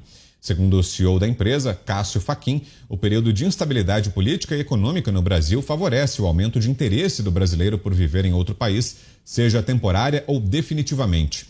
O Brasil também apareceu entre os top 10 países que mais buscam pela aplicação ao visto EB5, que concede o Green Card para investidores nos Estados Unidos. Rodrigo Constantino, você sempre faz aqui, né, Constantino, relato do seu processo de saída do Brasil, né, do que motivou você a deixar o país e procurar os Estados Unidos. E se eu, se eu estiver enganado, você me corrija. Se, se, eu, se eu estiver falando alguma besteira, você, você, pode me corrigir. Mas no seu caso foi a violência no Rio de Janeiro, né, que te motivou a deixar o Brasil. E a novidade é essa agora, a política, o cenário político e o receio do que vai acontecer com a economia está levando muitos brasileiros a pensarem em fazer também isso que você fez, Constantino. É, Brown, você está parcialmente certo. A violência do Rio de Janeiro e o jeitinho, a malandragem, né, sempre me incomodaram muito, mas houve sim um fator específico político. A minha decisão de vir foi exatamente na reeleição de Dilma Rousseff. Foi ali que eu bati o martelo e falei: eu vou embora, eu preciso sair desse país, né, por, um, por um período que seja para respirar ares mais normais e livres, não de um país que reelege alguém como Dilma Rousseff. Então, minha decisão foi exatamente em outubro de 2014, em abril de 2015, eu estava já morando nos Estados Unidos e aqui estou há quase oito anos. É absolutamente compreensível que essa procura aumente agora. As pessoas estão com medo, viram quatro anos de esperança de um governo mais técnico, honesto, sem escândalos de corrupção, respeitando a liberdade de expressão, sem perseguir, né, inclusive críticos que chamavam o presidente de genocida, que jogavam é, futebol com a réplica da cabeça do presidente à guisa de pelota. Imagina só, né? E muitos ficam usando o argumento geográfico de que se você sai, você não é um patriota, não pode defender o Brasil. Isso é ridículo. Estamos vendo aqui mesmo no programa, a quem eu também saúdo e agradeço as palavras gentis, o Coronel Gerson, Paulo Figueiredo, eu, já tivemos Ana Paula Henkel, que mora em Los Angeles, e muitos outros, né? O próprio Olavo de Carvalho mora mais tempo que todos, morava mais tempo que todos nós aqui nos Estados Unidos. É, essas pessoas entendem que muitas vezes um movimento de resistência a uma quadrilha organizada com um manto de socialismo, né, essa resistência precisa vir de fora. Por motivos óbvios, a gente aqui tem um pouco mais de ousadia, um pouco mais de coragem, porque os tentáculos de um certo ministro do Supremo, eles têm um, um, um limite, eles têm algumas restrições quando atravessam a fronteira, principalmente para chegar num país livre, que não reconhece o crime de opinião. Né? Então, é, é disso que se trata. As pessoas têm direito de buscar o melhor para sua família, para os seus filhos, para o seu futuro. E essa procura vai aumentar porque muita gente teme pelo que vai acontecer no Brasil nos próximos anos e com toda razão. Concorda, coronel? É justificado esse receio? É justificado sim. É, eu conheço esse processo e talvez até um pouco é, mais profundo até do que o próprio Rodrigo, porque ele veio nesse período da Dilma Rousseff que eu acompanhei bem. Eu ainda estava no Brasil, eu estava exatamente é, deixando o serviço ativo das Forças Armadas e passei a estar mais aqui nos Estados Unidos porque a minha família migrou para cá. Meu pai migrou em 1984. Então, naquele período, é, é, a, a, migração de brasileiros era normalmente vindo por, por um visto de turista e aqui permanecia e depois é, mudava o seu status, obtendo aí um, uma permissão de trabalho e obtendo o green card com a autorização é, inicial né, para que pudesse trabalhar até que conseguisse a residência permanente e depois até a cidadania. Esse foi o trajeto da minha família aqui nos Estados Unidos na década de 80 do século passado. Então eu acompanhei essas diversas ondas de imigração para cá. Os brasileiros que chegaram nessa onda do Rodrigo Constantino foram brasileiros com um perfil bem diferente daquele perfil da época do meu pai. Então, os companheiros do meu pai, na época que ele migrou para cá, eram pessoas que vinham para tentar a vida e trabalhavam na construção civil, trabalhavam na pintura, alguns, inclusive, iam para as áreas rurais e eram brasileiros de classe média baixa que vinham aqui tentar a vida tentar o sonho americano. O que aconteceu nessa onda do Rodrigo Constantino, da época da Dilma Rousseff, eu acompanhei bem, porque eu estava naquelas manifestações iniciais 2013, 2014, e quando o Rodrigo apoiou também ali a criação do Partido Novo, eu também apoiei, eu tinha toda uma expectativa de que ali poderia ser uma oportunidade de trazer pessoas de fora da política. Toda essa experiência eu tive muito paralela ao Rodrigo, e como a minha família já residia aqui há muitos anos, eu conheci esse processo e tive a oportunidade de passar mais tempo aqui. Mas o que me chamou a atenção dessa onda que veio o Rodrigo foi o perfil do imigrante brasileiro. Veio uma enorme quantidade de investidores. Quando você citou o EB5, o EB5 já teve é, exigindo 500 mil dólares. Eu estava lendo agora aqui, me parece que atualmente são 800 mil dólares que você precisa investir em um projeto aqui nos Estados Unidos para obter o green card. Você imagina, quem teria 800 mil dólares para investir para obter uma residência permanente aqui nos Estados Unidos? Pois é, mas tem muita gente no Brasil que está vindo para cá agora aplicando para esse visto. O que, que significa em termos práticos para o brasileiro? É que o mesmo fenômeno que aconteceu na Venezuela, em que primeiro sai a classe média alta, Primeiro saem as pessoas ricas, saem os investidores, saem os empreendedores, saem os donos de grandes empresas. Depois vai saindo a classe média ali intermediária, que coloca os filhos para estudar no exterior, por via das dúvidas, pega um visto de, de estudante e fica um tempo para ver como vai acontecer. E o Rodrigo, nesse tempo para ver como o, o que vai acontecer, ele acabou já passando aí 10 anos. E há muitos brasileiros que vieram com ele que eu conheço aqui e vários deles, por incrível que pareça, Rodrigo, estavam planejando voltar para o Brasil e outros, inclusive, estavam investindo em negócios no Brasil. Por quê? Por exemplo, eu conheço aqui uma família que trabalha com peças de é, motores diesel. E eles estavam na Europa, participando das feiras na Europa, e perceberam que as fábricas na Europa estavam com muita dificuldade por causa da crise energética. E imediatamente ele pensou: vou começar a trazer peças do Brasil. Por quê? Porque a indústria de autopeças diesel no Brasil também é alemã. E ela estava crescendo no Brasil, todo mundo querendo investir no Brasil. E todos agora se frustraram e falaram: não, não, não, não, para, agora não é o momento de retornar para o Brasil. E pior do que isso, vários amigos empreendedores de, da empresas de construção, do setor de agronegócios, muita gente que estava investindo parou e falou: bom, agora não é o momento de investir. Então, agora é o momento de mandar um filho para o exterior, de talvez abrir um negócio no exterior, talvez aplicar para um visto de trabalho. E o que está acontecendo hoje é uma leva, é uma onda do setor produtivo, da classe média alta e daqueles que poderiam estar investindo no Brasil que vão deixar de contribuir, porque vão deixar de recolher impostos, vão deixar de gerar posições de trabalho e, ao mesmo tempo, trarão os seus investimentos para locais mais seguros. É lamentável essa rocada que aconteceu em tão pouco tempo no Brasil. Você, Mota? Olha, quem quer ouvir pessimismo é melhor procurar em outro lugar, porque eu sou otimista. O exílio é uma das coisas mais tristes que podem acontecer a uma pessoa. Infelizmente, esse foi o destino de milhões de cidadãos latino-americanos. O exílio é o último recurso de alguém que vê o seu país ser tomado por um sistema político totalitário. Eu testemunhei isso no início dos anos 2000. Eu trabalhei numa empresa que prestava serviços à PDVSA, a estatal de petróleo da Venezuela. Eu vi muitos amigos venezuelanos tomando a decisão de se mudar para a Flórida, com medo do que poderia acontecer no governo do então recém-eleito Chaves. Eles estavam corretos. Quem ficou na Venezuela teve um destino terrível. Mas eu sou otimista. Eu não acredito que nada similar vá acontecer no Brasil. Eu vi o povo brasileiro acordar. Nós quebramos o monopólio da verdade e da virtude que era controlado pela esquerda. Esse povo, o povo brasileiro, milhões de pessoas, esse povo é muito maior do que qualquer máquina do mal. O lugar do brasileiro é no Brasil.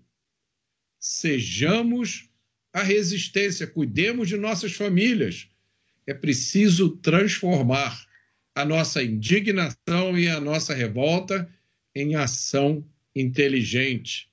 Informem-se, leiam, estudem, ensinem. O Brasil é nosso.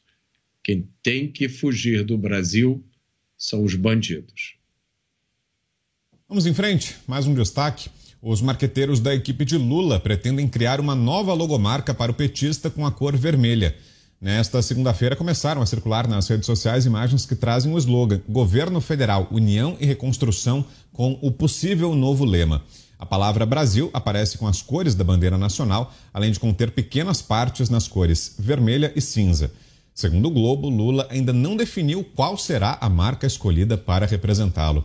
Rodrigo Constantino, que tipo de mensagem transmite essa possível mudança, Constantino? Afinal de contas, né? É, no, no, no, marketing isso é sempre um lema, né? A marca já fala, né? Antes de qualquer lema, o próprio a tipografia, né? Os sinais visuais todos eles levam uma mensagem. Essa escolha da cor vermelha na logomarca de Lula também transmite uma mensagem? Qual seria?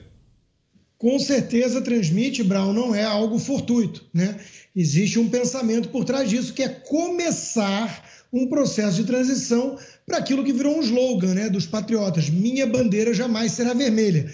O que o PT e o Lula estariam dizendo com isso é que, olha, é, aos poucos vai, vai se tornar vermelha sim. Vamos começar inserindo aqui o vermelho, que é a cor deles. Outro dia tinha uma coluna no, no jornal de maior circulação do Rio de Janeiro, né, que por acaso pertence ao maior grupo de comunicação do país que fez o L, né?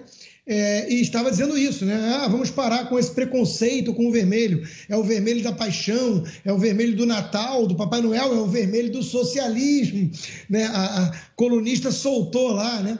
É, a, a, verdadeira paixão dela pelo vermelho e por que ela quer que a bandeira se torne também vermelha, ainda que aos poucos.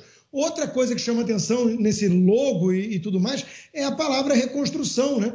Quer dizer, a, a, o PT está usando de uma narrativa de que está pegando um país em terra arrasada, né? uma herança maldita. E isso passa longe da verdade. A casa está arrumada, está em ordem, é recorde de arrecadação, as contas públicas estão em dia. O governo, apesar de uma pandemia, conseguiu entregar o endividamento no mesmo nível que pegou.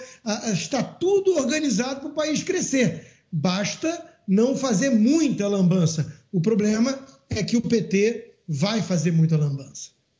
Coronel. Eu não tenho como deixar de associar essa notícia com aquela que nós debatemos ontem, né? Que o, o deputado do PT é, de Sergipe, se eu não me engano, que é o atual tesoureiro do, é, do Partido dos Trabalhadores, ele teve é, o desplante, né? De propor uma lei né, que pudesse é, retirar né, o, o, uso, ou restringindo o uso da bandeira do Brasil e das cores da bandeira do Brasil de manifestações de cunho político eleitoral.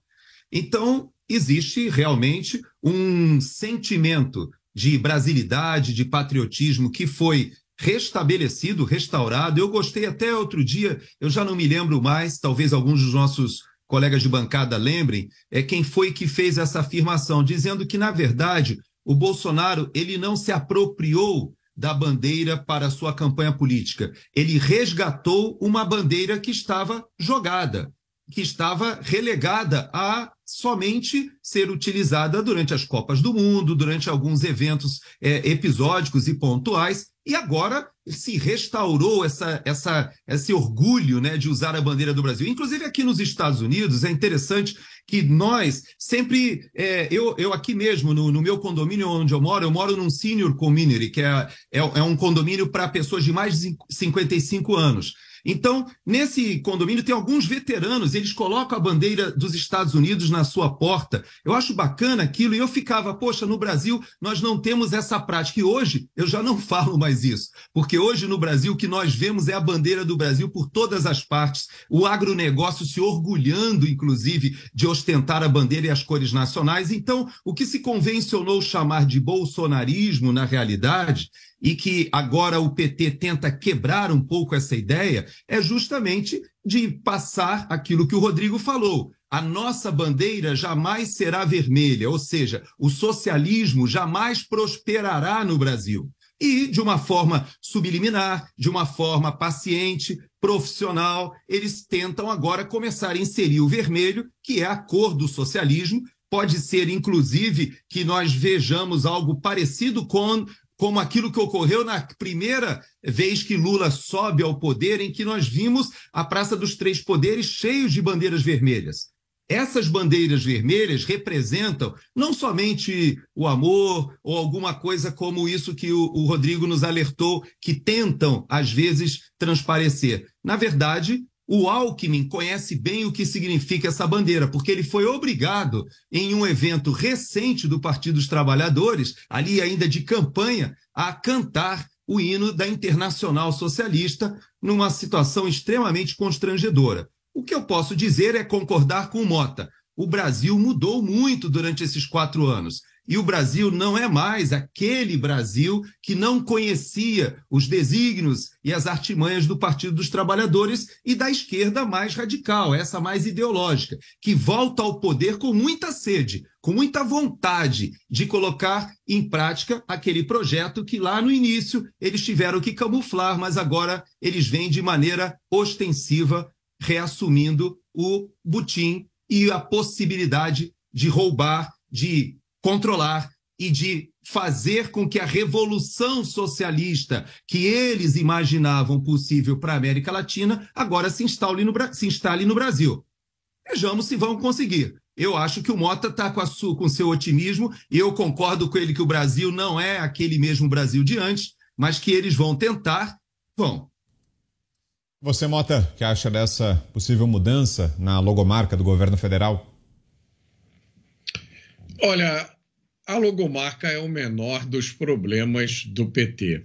Mas antes de começar o comentário, eu queria responder ao meu querido amigo, Coronel Gerson. Eu sou um otimista incurável, Gerson, porque eu vi coisas nesses últimos 15 anos no Brasil que eu jamais imaginei que eu viria. Nos meses mais recentes, muitas coisas muito ruins, é verdade.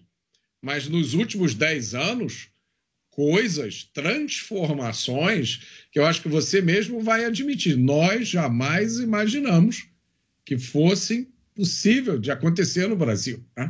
Eu vejo hoje, eu sou abordado na rua, imagino que você deva ser também aí na Flórida, por pessoas de todas as origens, de todas as idades, de todos os interesses que sabem mais sobre política, sobre a verdade do que está acontecendo, do que eu jamais imaginei ver. Eu passei durante 10, 15 anos na minha vida, quando eu é, trabalhei na criação do Partido Novo, né, é, fazendo palestras, explicando para as pessoas. Hoje são as pessoas que me explicam o que está acontecendo. Essa é uma mudança irreversível, na minha opinião, irrefreável. Não se consegue mais amordaçar, calar essas pessoas. Não se consegue mais anestesiar essas pessoas com uma novela ou um programa de auditório. Esse tempo acabou. Algumas pessoas não entenderam isso ainda, né? Então elas acham que ainda é possível se voltar a um tempo no passado em que um político dizia meia dúzia de bobagens e aquilo ali satisfazia as pessoas. Na minha opinião, eu posso ser, eu, eu, talvez eu seja culpado de otimismo excessivo, mas então que eu seja culpado disso, que eu seja julgado e condenado pelo meu otimismo.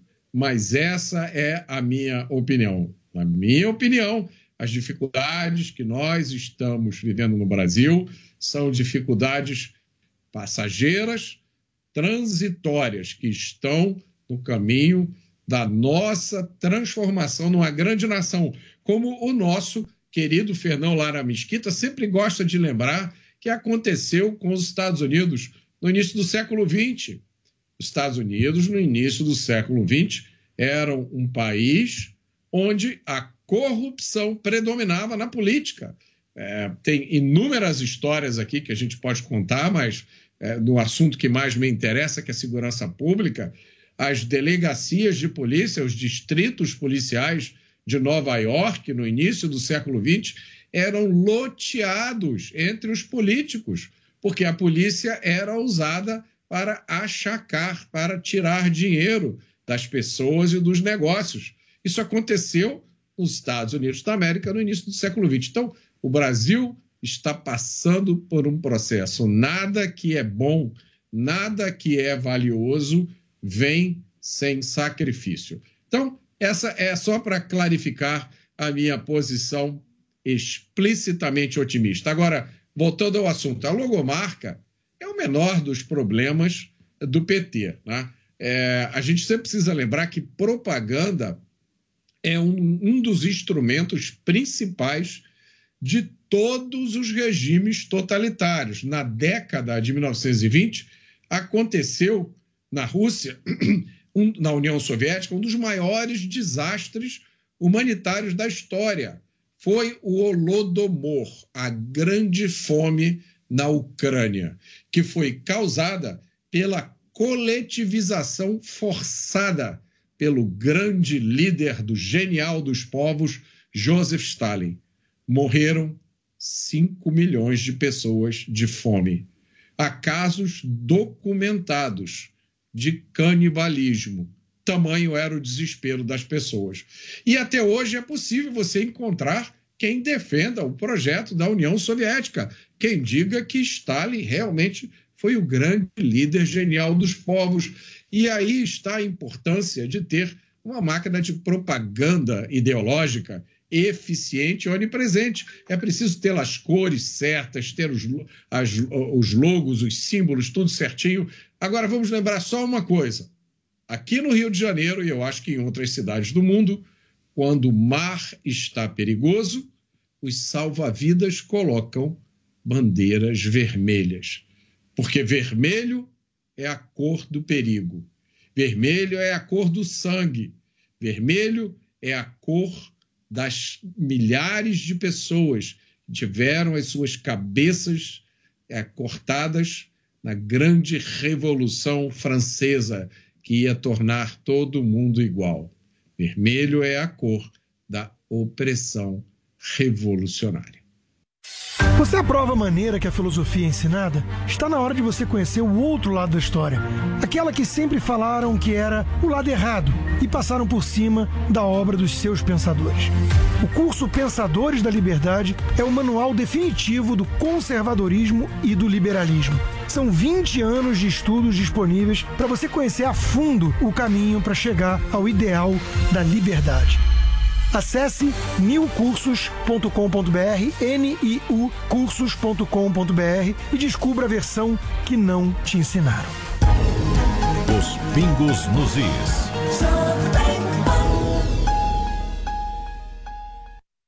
Fast News. Os destaques da última hora em reportagens ao vivo, direto das principais cidades do país. Política, tecnologia, agronegócio, economia, com a visão de quem é especialista no assunto. Fast News. Fast News. De segunda a sexta, a partir das dez e meia da noite. E aí, tá embarcando no mundo de apostas esportivas e não sabe por onde começar? Então conheça o vaidebob.com. Simples, fácil e intuitivo, o site te oferece as melhores odds do mercado e tem mais. Nas redes sociais, arroba vai de Bob, você tem postagens diárias sobre as principais disputas e dicas para fazer aquela fezinha. Muita gente acha que apostar é um bicho de sete cabeças, mas agora que você tem o Vai de Bob, fica relax. Então já sabe, na dúvida, vai de Bob. Ok, chefe, já chamei a Pancron. A melhor, a mais premiada, a diferenciada. Sabia que a produção de materiais promocionais, editoriais e embalagens é com ela mesma? Pancron Indústria Gráfica. Toda vez que você quiser qualidade, prazo e preço com o melhor atendimento, não tem jeito. Chama a Pancron. A Pancron resolve. Chama a Pancron. A Pancron resolve. São Paulo, 3340-6901. São Paulo, 3340-6901. Experimente o polvo provençal do Rufinos Restaurante. Uma deliciosa receita de polvo inteiro grelhado com alho e ervas de Provence. Acompanhe riso al nero de sépia. Para duas pessoas, imperdível. Rufinos Restaurante, no Itaim, Rua Doutor Mário Ferraz 377. Acesse rufinos.com.br. Diante do cenário atual, onde vivenciamos uma alta disseminação de doenças, é necessária a adoção de hábitos de limpeza mais rigorosos. Para auxiliar a higienização da sua empresa, a Gocil oferece soluções completas com inovação e excelência operacional. A Gocil integra tecnologias e profissionais qualificados, com um modelo de gestão desenhado especificamente para a rotina do seu negócio. Para saber mais, acesse gocil.com.br ou ligue 11 2678 0600. Gocil, a maneira mais segura de confiar. Você já sabe como assistir a Jovem Pan News direto na sua TV? É muito fácil. Se você tiver TV por assinatura, procure pelo canal 576 na NET, Claro TV, Sky e DirecTV Go. Pelo canal 581 na Vivo TV ou pela Oi Play. Acompanhe também nas parabólicas. Agora, se você quiser assistir no celular ou tablet, é só baixar o Panflix na sua loja de aplicativos e assistir 24 horas no mundo todo. Jovem Pan News.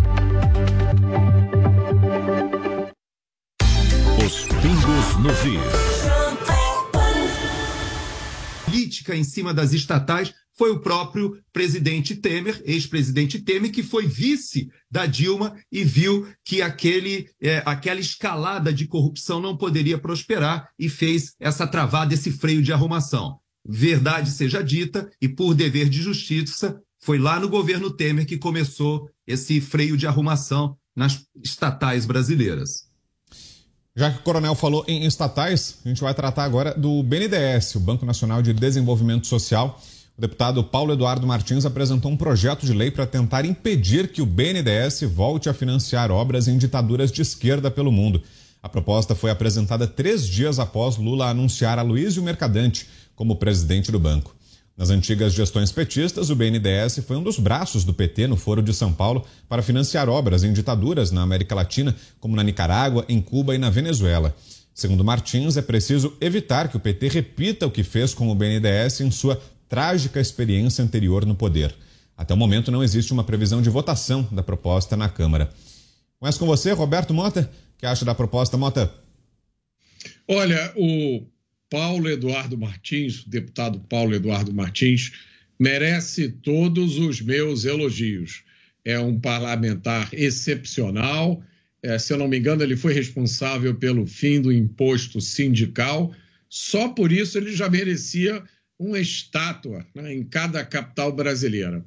Agora, é muito difícil a gente acreditar que qualquer medida legislativa possa impedir um governo de usar uma estatal para a finalidade que ele quiser, até porque a validade das leis hoje em dia no Brasil nunca foi tão relativa, né? Eu não vou entrar em maiores detalhes para não me colocar e não colocar a emissora numa situação difícil, mas todo mundo sabe que hoje no Brasil uma lei é, importa muito pouco o que está escrito nela, porque ela pode ser interpretada de uma forma totalmente oposta a, a que o seu autor originalmente desejava.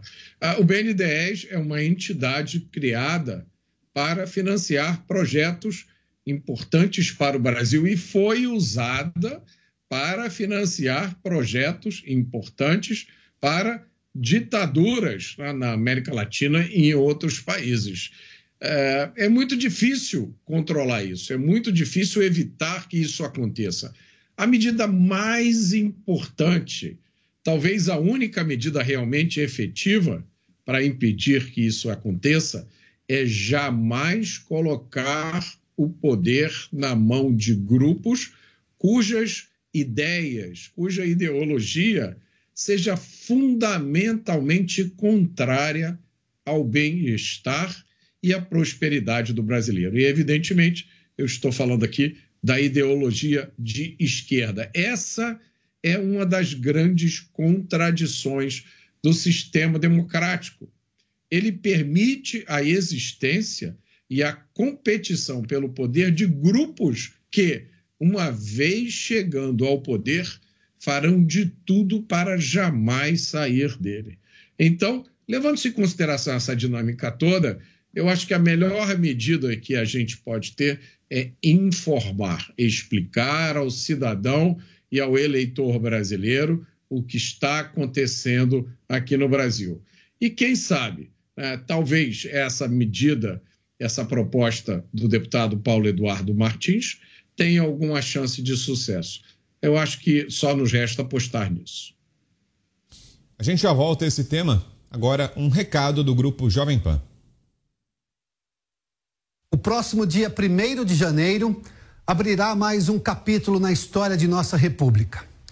Um novo governo tomará posse nos termos do artigo 78 da Constituição de 1988, estabelecerá o compromisso de, abre aspas, manter, defender e cumprir a Constituição observar as leis, promover o bem geral do povo brasileiro, sustentar a união, a integridade e a independência do Brasil. Fecha aspas. Não podemos e nem devemos ignorar o óbvio e imaginar que todos, da noite para o dia, vão convergir. Mas é imprescindível que essa divergência seja mantida no campo das ideias e do respeito às instituições e à Constituição. Não há espaço para ameaças, violência ou para que se coloque sob suspeita a realização da transição de governo, que seguramente acontecerá no próximo domingo.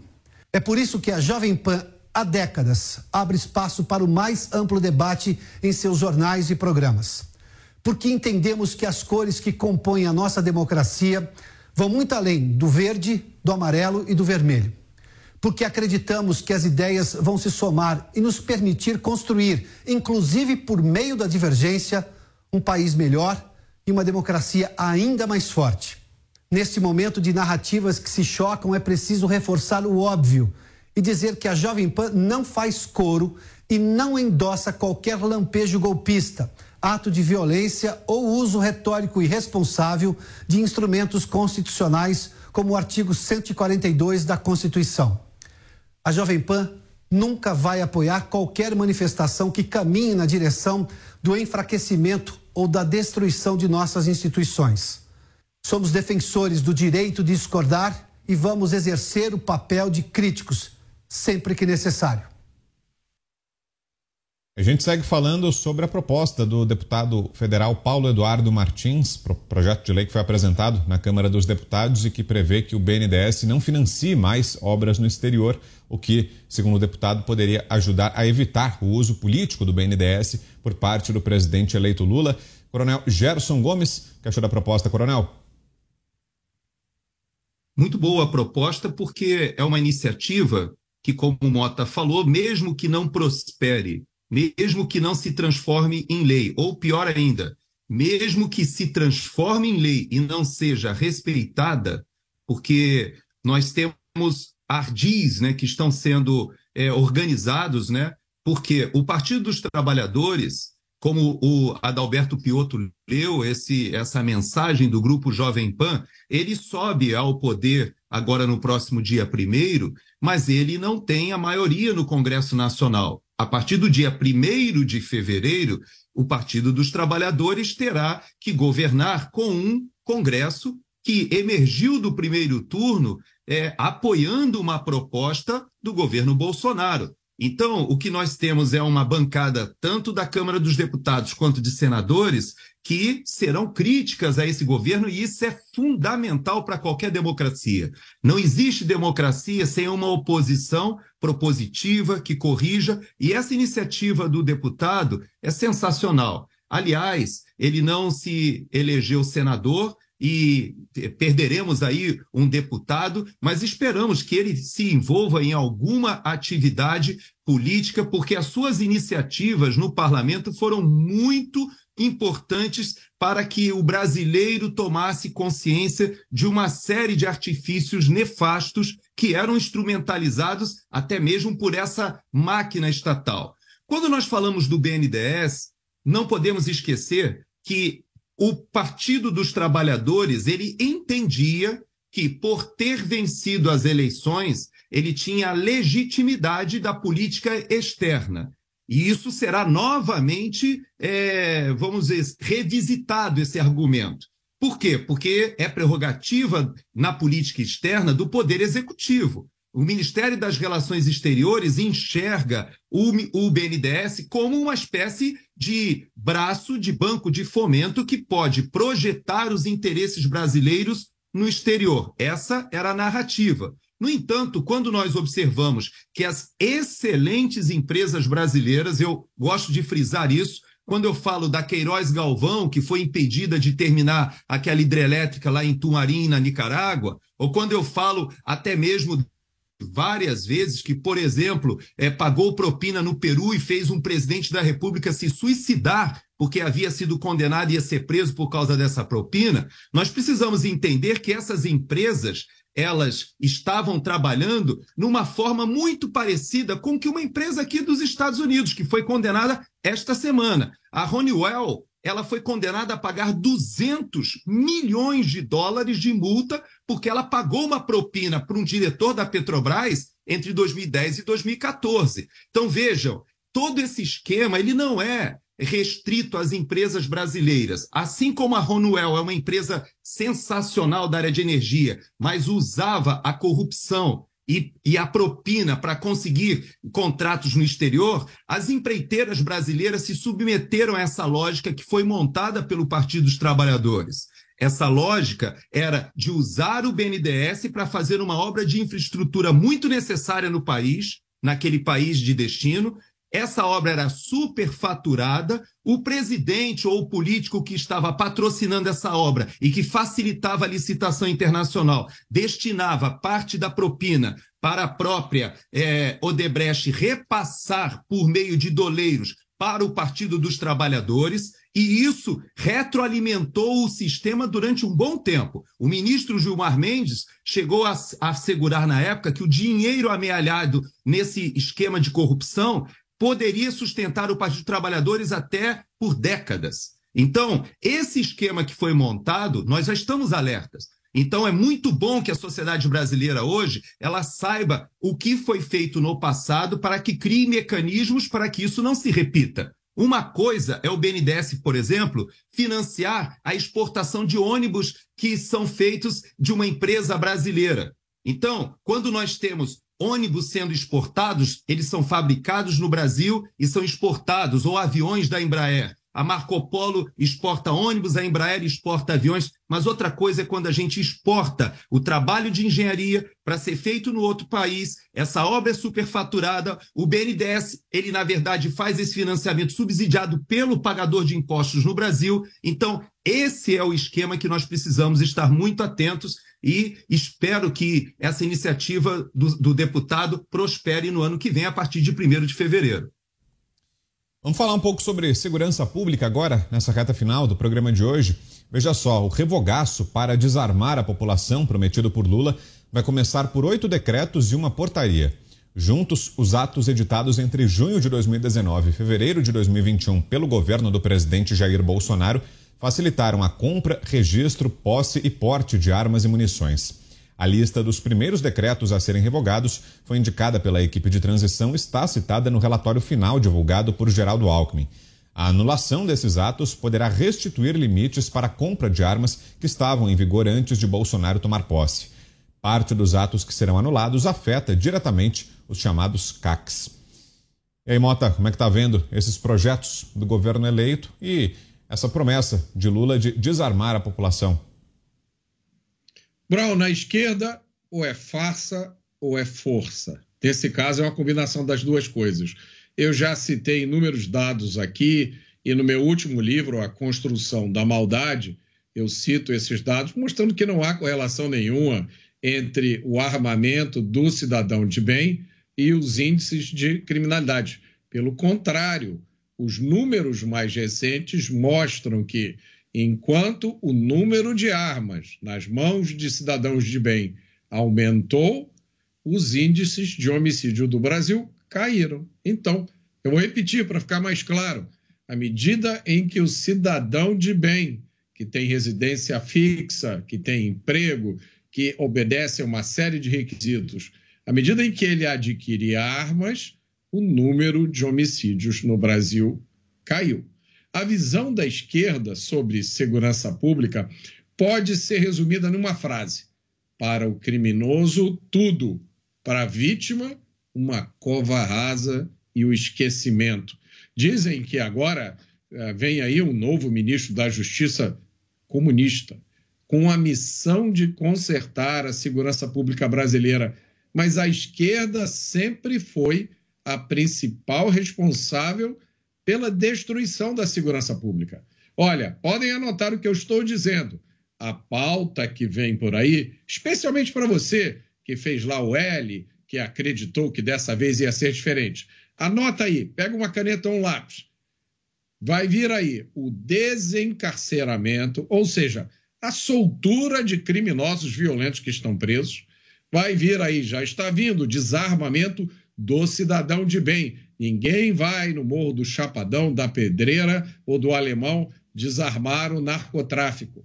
Vem aí também a descriminalização das drogas e a imposição de restrições cada vez maiores à atividade policial. Ainda está em vigor a DPF 635, que suspendeu as operações policiais nas favelas do Rio de Janeiro desde junho de 2020. Ah, vamos lembrar que né, o nosso futuro é, ministro da Justiça, quando era governador do Maranhão, criou um programa revolucionário para ensinar artes marciais aos criminosos que estavam presos nas penitenciárias do Maranhão. Não, eu vou repetir, porque vocês talvez tenham achado que eu estou confuso.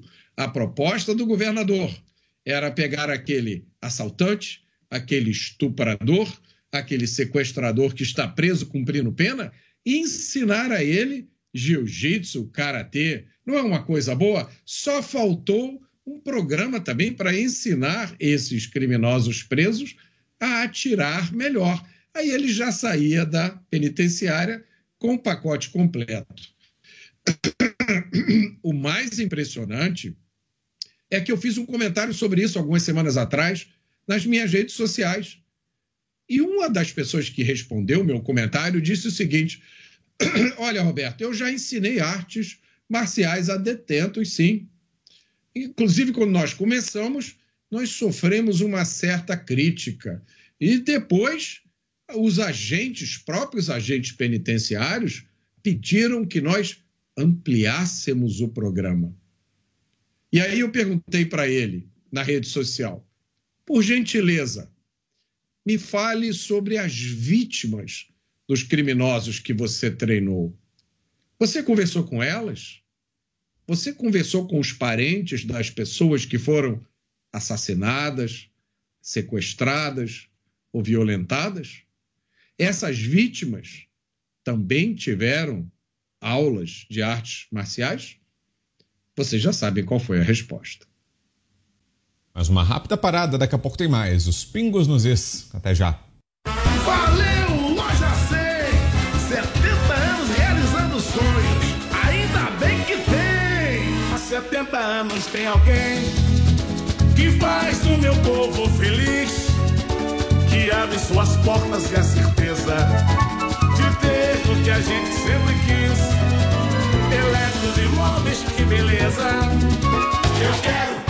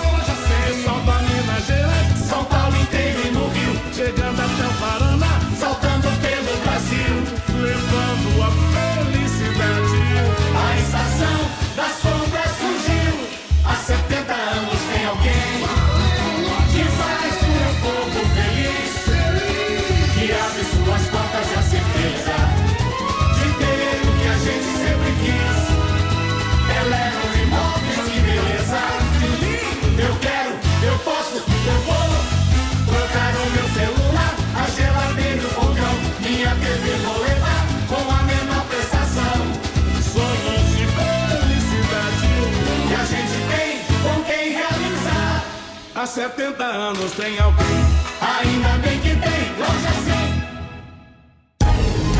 Os pingos nos is.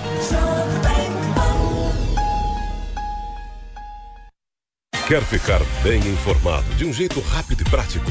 Entre no Telegram da Jovem Pan News. Digite arroba oficial JP News na busca do Telegram e clique em entrar. Receba as principais notícias diretamente do canal oficial de notícias da Jovem Pan News no Telegram. E aí, tá embarcando no mundo de apostas esportivas e não sabe por onde começar? Então conheça o vaidebob.com. Simples, fácil e intuitivo, o site te oferece as melhores odds do mercado e tem mais. Nas redes sociais, arroba vai de Bob, você tem postagens diárias sobre as principais disputas e dicas para fazer aquela fezinha. Muita gente acha que apostar é um bicho de sete cabeças, mas agora que você tem o Vai de Bob, fica relax. Então já sabe, na dúvida, vai de Bob. Ok, chefe, já chamei a Pancron. A melhor, a mais premiada, a diferenciada. Sabia que a produção de materiais promocionais, editoriais e embalagens é com ela mesma? Pancron Indústria Gráfica. Toda vez que você quiser qualidade, prazo e preço com o melhor atendimento, não tem jeito. Chama a Pancron. A Pancron resolve. Chama a Pancron, a Pancron resolve. São Paulo, 3340-6901. São Paulo, 3340-6901. Você aprova a maneira que a filosofia é ensinada? Está na hora de você conhecer o outro lado da história. Aquela que sempre falaram que era o lado errado e passaram por cima da obra dos seus pensadores. O curso Pensadores da Liberdade é o manual definitivo do conservadorismo e do liberalismo. São 20 anos de estudos disponíveis para você conhecer a fundo o caminho para chegar ao ideal da liberdade. Acesse niucursos.com.br, N-I-U cursos.com.br e descubra a versão que não te ensinaram. Após uma longa reforma, o Museu do Ipiranga abre as portas para sua visita e o que você não pode perder é de completá-la indo a uma das unidades do maior grupo gastronômico da região, o Grupo Sala VIP. Curta o ambiente retrô da Nico Hamburgueria. Deguste uma massa fresquinha no Nico Pasta e Basta. Aprecie a clássica pizza da Sala VIP. Ou, se preferir seguir no clima da independência, o Bar do Nico, um casarão arejado, onde tudo faz referência à história do Brasil. Mais informações no site gruposalavip.com.br. Sua visita completa. Yeah. Jornal da Manhã. Tiago Uberreich e Adriana Reide comandam o jornal de maior audiência do país e trazem entrevistas e as análises do time de comentaristas da Jovem Pan. Jovem Pan. É, com certeza esses questionamentos vão. Muitos médicos optaram por se calar. Esta é a campanha real. Jornal da Manhã. Todo dia, a partir das seis da manhã. Aos sábados, às sete. E aos domingos, a partir das oito da manhã. Jornal da Manhã. Os pingos nos is. Participar também. E ainda falando sobre o assunto anterior, a equipe de transição de Lula sugeriu que o controle sobre o registro e autorização para a aquisição de armas para os CACs deixe de ser do Exército e passe a ser da Polícia Federal. A informação foi publicada pela Folha de São Paulo nesta terça-feira. Ao jornal, o advogado Marco Aurélio de Carvalho, um dos coordenadores do Grupo de Justiça e Segurança Pública da transição, alegou que a Polícia Federal estaria mais bem estruturada para realizar o controle e acusou o Exército de ter falhado na fiscalização dos CACs. Roberto Mota, queremos ouvi-lo, Mota, já na reta final do programa. Mais um minutinho, Mota. Olha, eu me fiquei surpreso de da sugestão que do controle ficar com o MST ou com o PT, né? Nada mais natural. É, esses ideólogos que detêm o monopólio da verdade e da virtude, que acham que as polícias são forças opressoras e o que o criminoso é um pobre, uma pobre vítima da sociedade ou um rebelde revolucionário que luta contra a opressão, nada melhor do que eles para resolver quem deve ou não ter armas. Esse é o momento para lembrar que o direito à autodefesa é um direito fundamental, é um direito natural que nos foi, nos foi dado pelo nosso Criador e que ninguém, nem mesmo o Estado, por incrível que pareça, nem mesmo o PT pode tirar de nós. Coronel Gerson Gomes, 20 segundinhos, coronel, para fecharmos.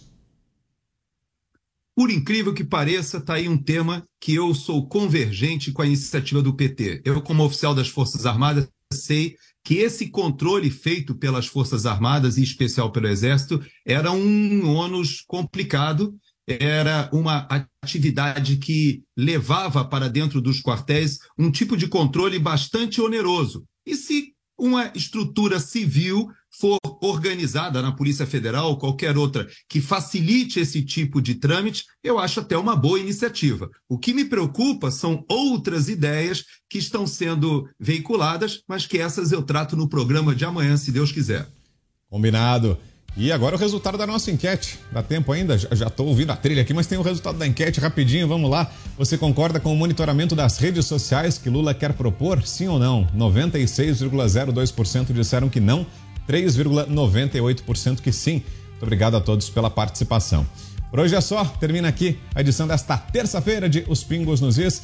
Valeu, Roberto Mota, Coronel Gerson Gomes. A gente volta a se encontrar amanhã por aqui. Mota, Coronel, um abraço pro Fernando Conrado e pro Rodrigo Constantino, que estiveram mais cedo aqui também. Na sequência, mais informação para você no Jornal Jovem Pan. Uma boa noite, até mais. A opinião dos nossos comentaristas não reflete necessariamente a opinião do Grupo Jovem Pan de Comunicação. Realização Jovem Pan News. Emissoras brasileiras do Grupo Jovem Pan. Rádio Pan-Americana SA. Jovem Pan São Paulo. AM ZYK 521, 620 kHz. FM 100,9 MHz. Jovem Pan News Brasília. ZYH Grand Canyon University's RN to BSN online degree program makes earning your bachelor's in nursing possible. Balance online coursework with local in person clinicals to position yourself for potential leadership opportunities in the time you have from wherever you are, leaving room for what matters. Achieve your goals with your personalized plan and team behind you. Find your purpose at Grand Canyon University. Visit gcu.edu.